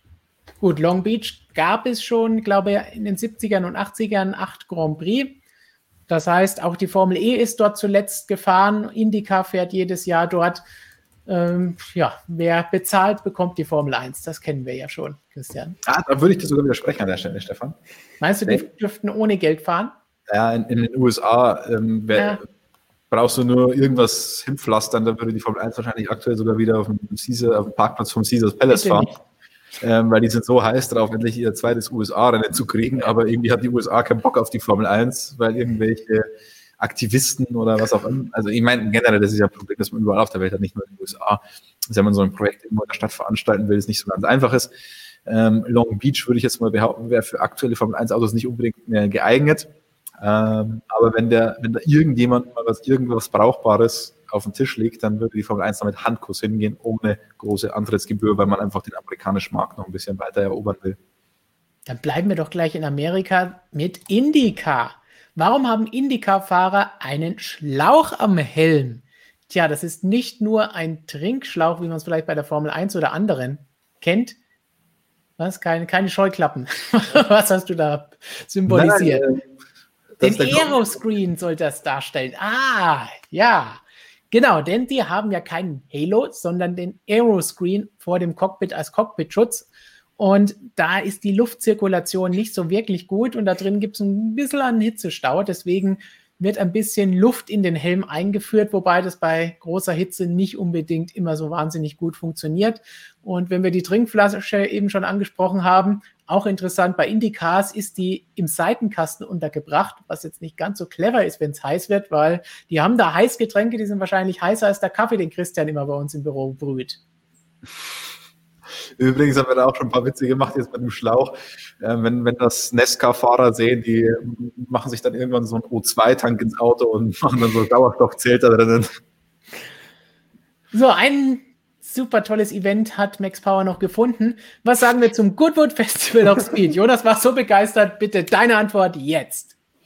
Ja, ist geil. Also schaut man sich immer wieder gerne an. Ähm, wie wäre es noch mit einer Frage zum Race of Champions? Race of Champions habe ich aktuell nicht zu bieten, aber Ja, vielleicht schade. ist das dann beim nächsten Mal dabei. Machen wir doch zum Abschluss von Mr. Hobbs. Würde Verstappen Hamilton im Mercedes schlagen und da fehlt ihm die Erfahrung und Konstanz, um Lewis zu schlagen. Vielleicht bis zum vergangenen Wochenende hätte Christian wie immer gesagt, er ist jetzt schon reif genug für die WM. Ist er das? Hm. Ich sage jetzt nichts mehr, weil egal was ich sage, am nächsten, Wochen, am nächsten Rennwochenende wird da eh wieder genau das Gegenteil passieren und ich werde widerlegt. Aber ich hätte wirklich bis vor kurzem noch gesagt, ja, jetzt ist der, ist der fast, glaube ich, soweit. Ähm, ganz interessant war auch dieses Portimao-Wochenende. Das ist mir gar nicht so aufgefallen. Erst als ich äh, jetzt am vergangenen Wochenende mit Dr. Helmut Marco telefoniert habe, ähm, ist es so aufgekommen, dass er da auch schon ein bisschen ich, psychische Probleme ist jetzt völlig übertrieben, aber, das, aber äh, Dr. Helmut Mark hat das Ganze nicht ausgedrückt, dass die Psyche da auch eine gewisse Rolle gespielt hat, wieso er da nicht so toll war in Portimao. Ähm, hat man, glaube ich, im Vlog schon mal erklärt und kriegt ihr in dem Red Bull-Video auch nochmal erklärt. Ähm, äh, deswegen, ich finde, er hat einen riesen Sprung gemacht am Anfang der Saison. Der Max war äh, fix und fertig, als er festgestellt hat, die Mercedes fahren ihm wieder um die Ohren hat sich dann aber zusammengerissen und ist wieder super gefahren. Jetzt äh, gegen Ende der Saison kommt der alte Max wieder ein bisschen hoch. Deswegen sage ich, nein, der Lewis ist aktuell einfach noch der bessere, weil der lässt sich aktuell einfach auch nicht aus der Ruhe bringen, wenn mal irgendwas nicht so läuft. Und wir kennen die Zeiten, du hast vorhin schon angesprochen, wo er ständig mit Felipe Massa kollidiert ist. Das heißt, es gab Zeiten, wo er dann auch irgendwelche Daten getweetet hat bei McLaren und solche Geschichten, wo er aus dem Tritt gekommen ist.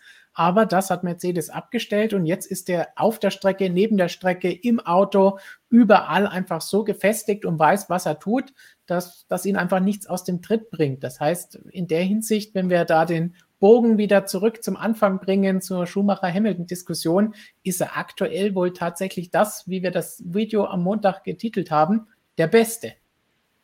Auch wenn dafür einige sich beschwert haben. Zu Unrecht. Jonas sagt es knallhart. Ja, ist halt so.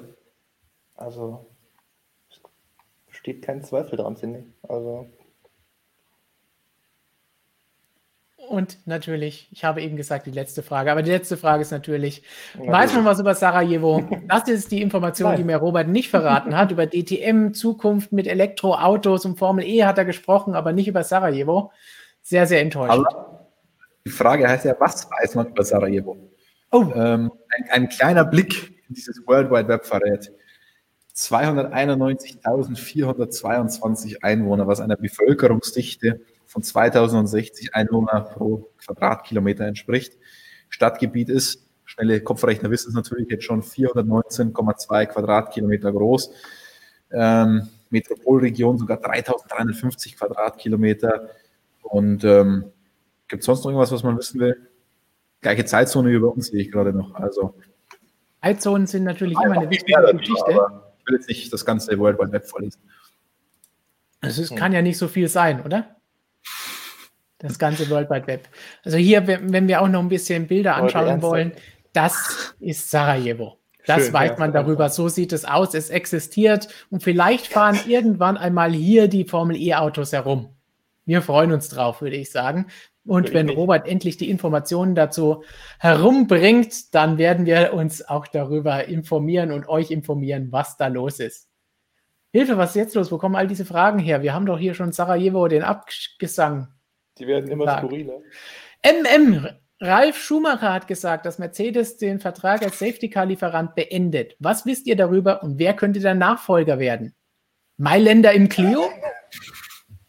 Ich hoffe nicht. Ja, bitte nicht. Also gestern hat äh, uns unser guter Kollege Dieter eine Geschichte gebracht, in der er geschrieben hat, dass sich Mercedes und Aston Martin das Ganze teilen werden.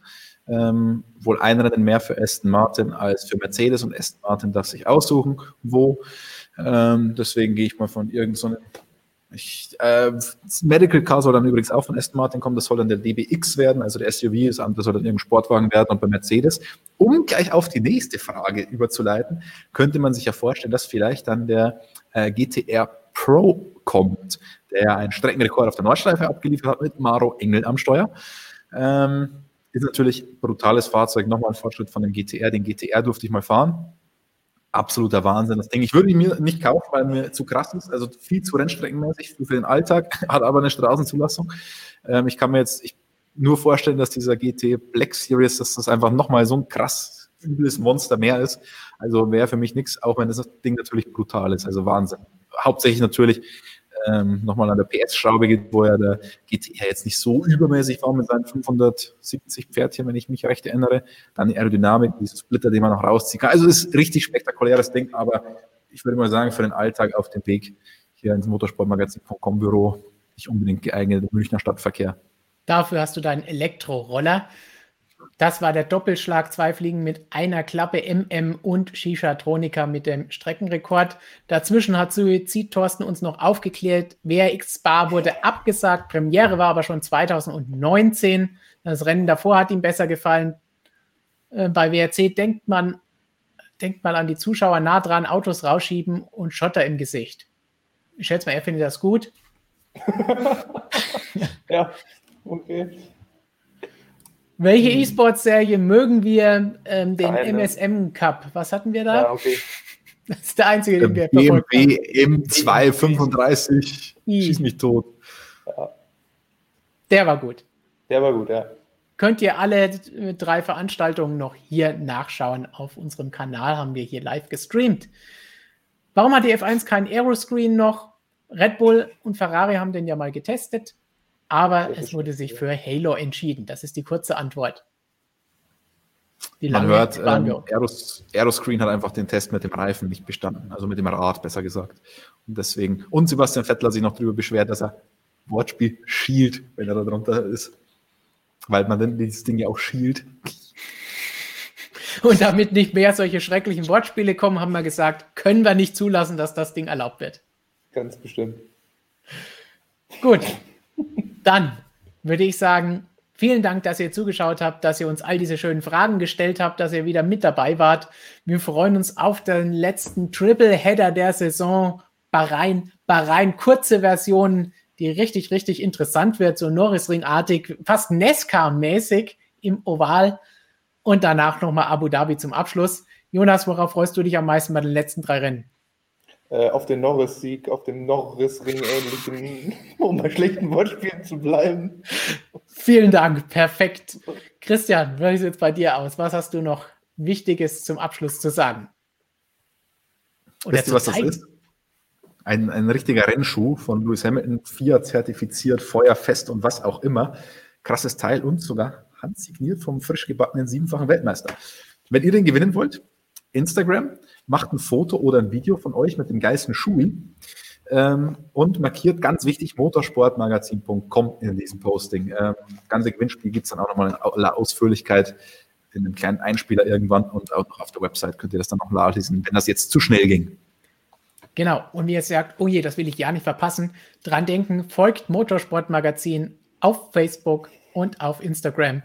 Dann werdet ihr das Ganze auf jeden Fall sehen, wann wir dieses Gewinnspiel spielen. Und ganz klar, wer es noch nicht hat, einmal den Ab Kanal hier abonnieren, die Glocke läuten, dann erfahrt ihr immer, wenn wir neue Videos haben. Die nächsten Tage gibt es Videos noch von Christian zu Racing Point, zu Red Bull, von Jonas und von Flo ein QA zu allen möglichen Themen, die ihr uns gestellt habt. Und nächste Woche geht es dann schon wieder weiter mit der Vorberichterstattung auf den großen Preis von Bahrain. Und darauf freuen wir uns dann schon mal.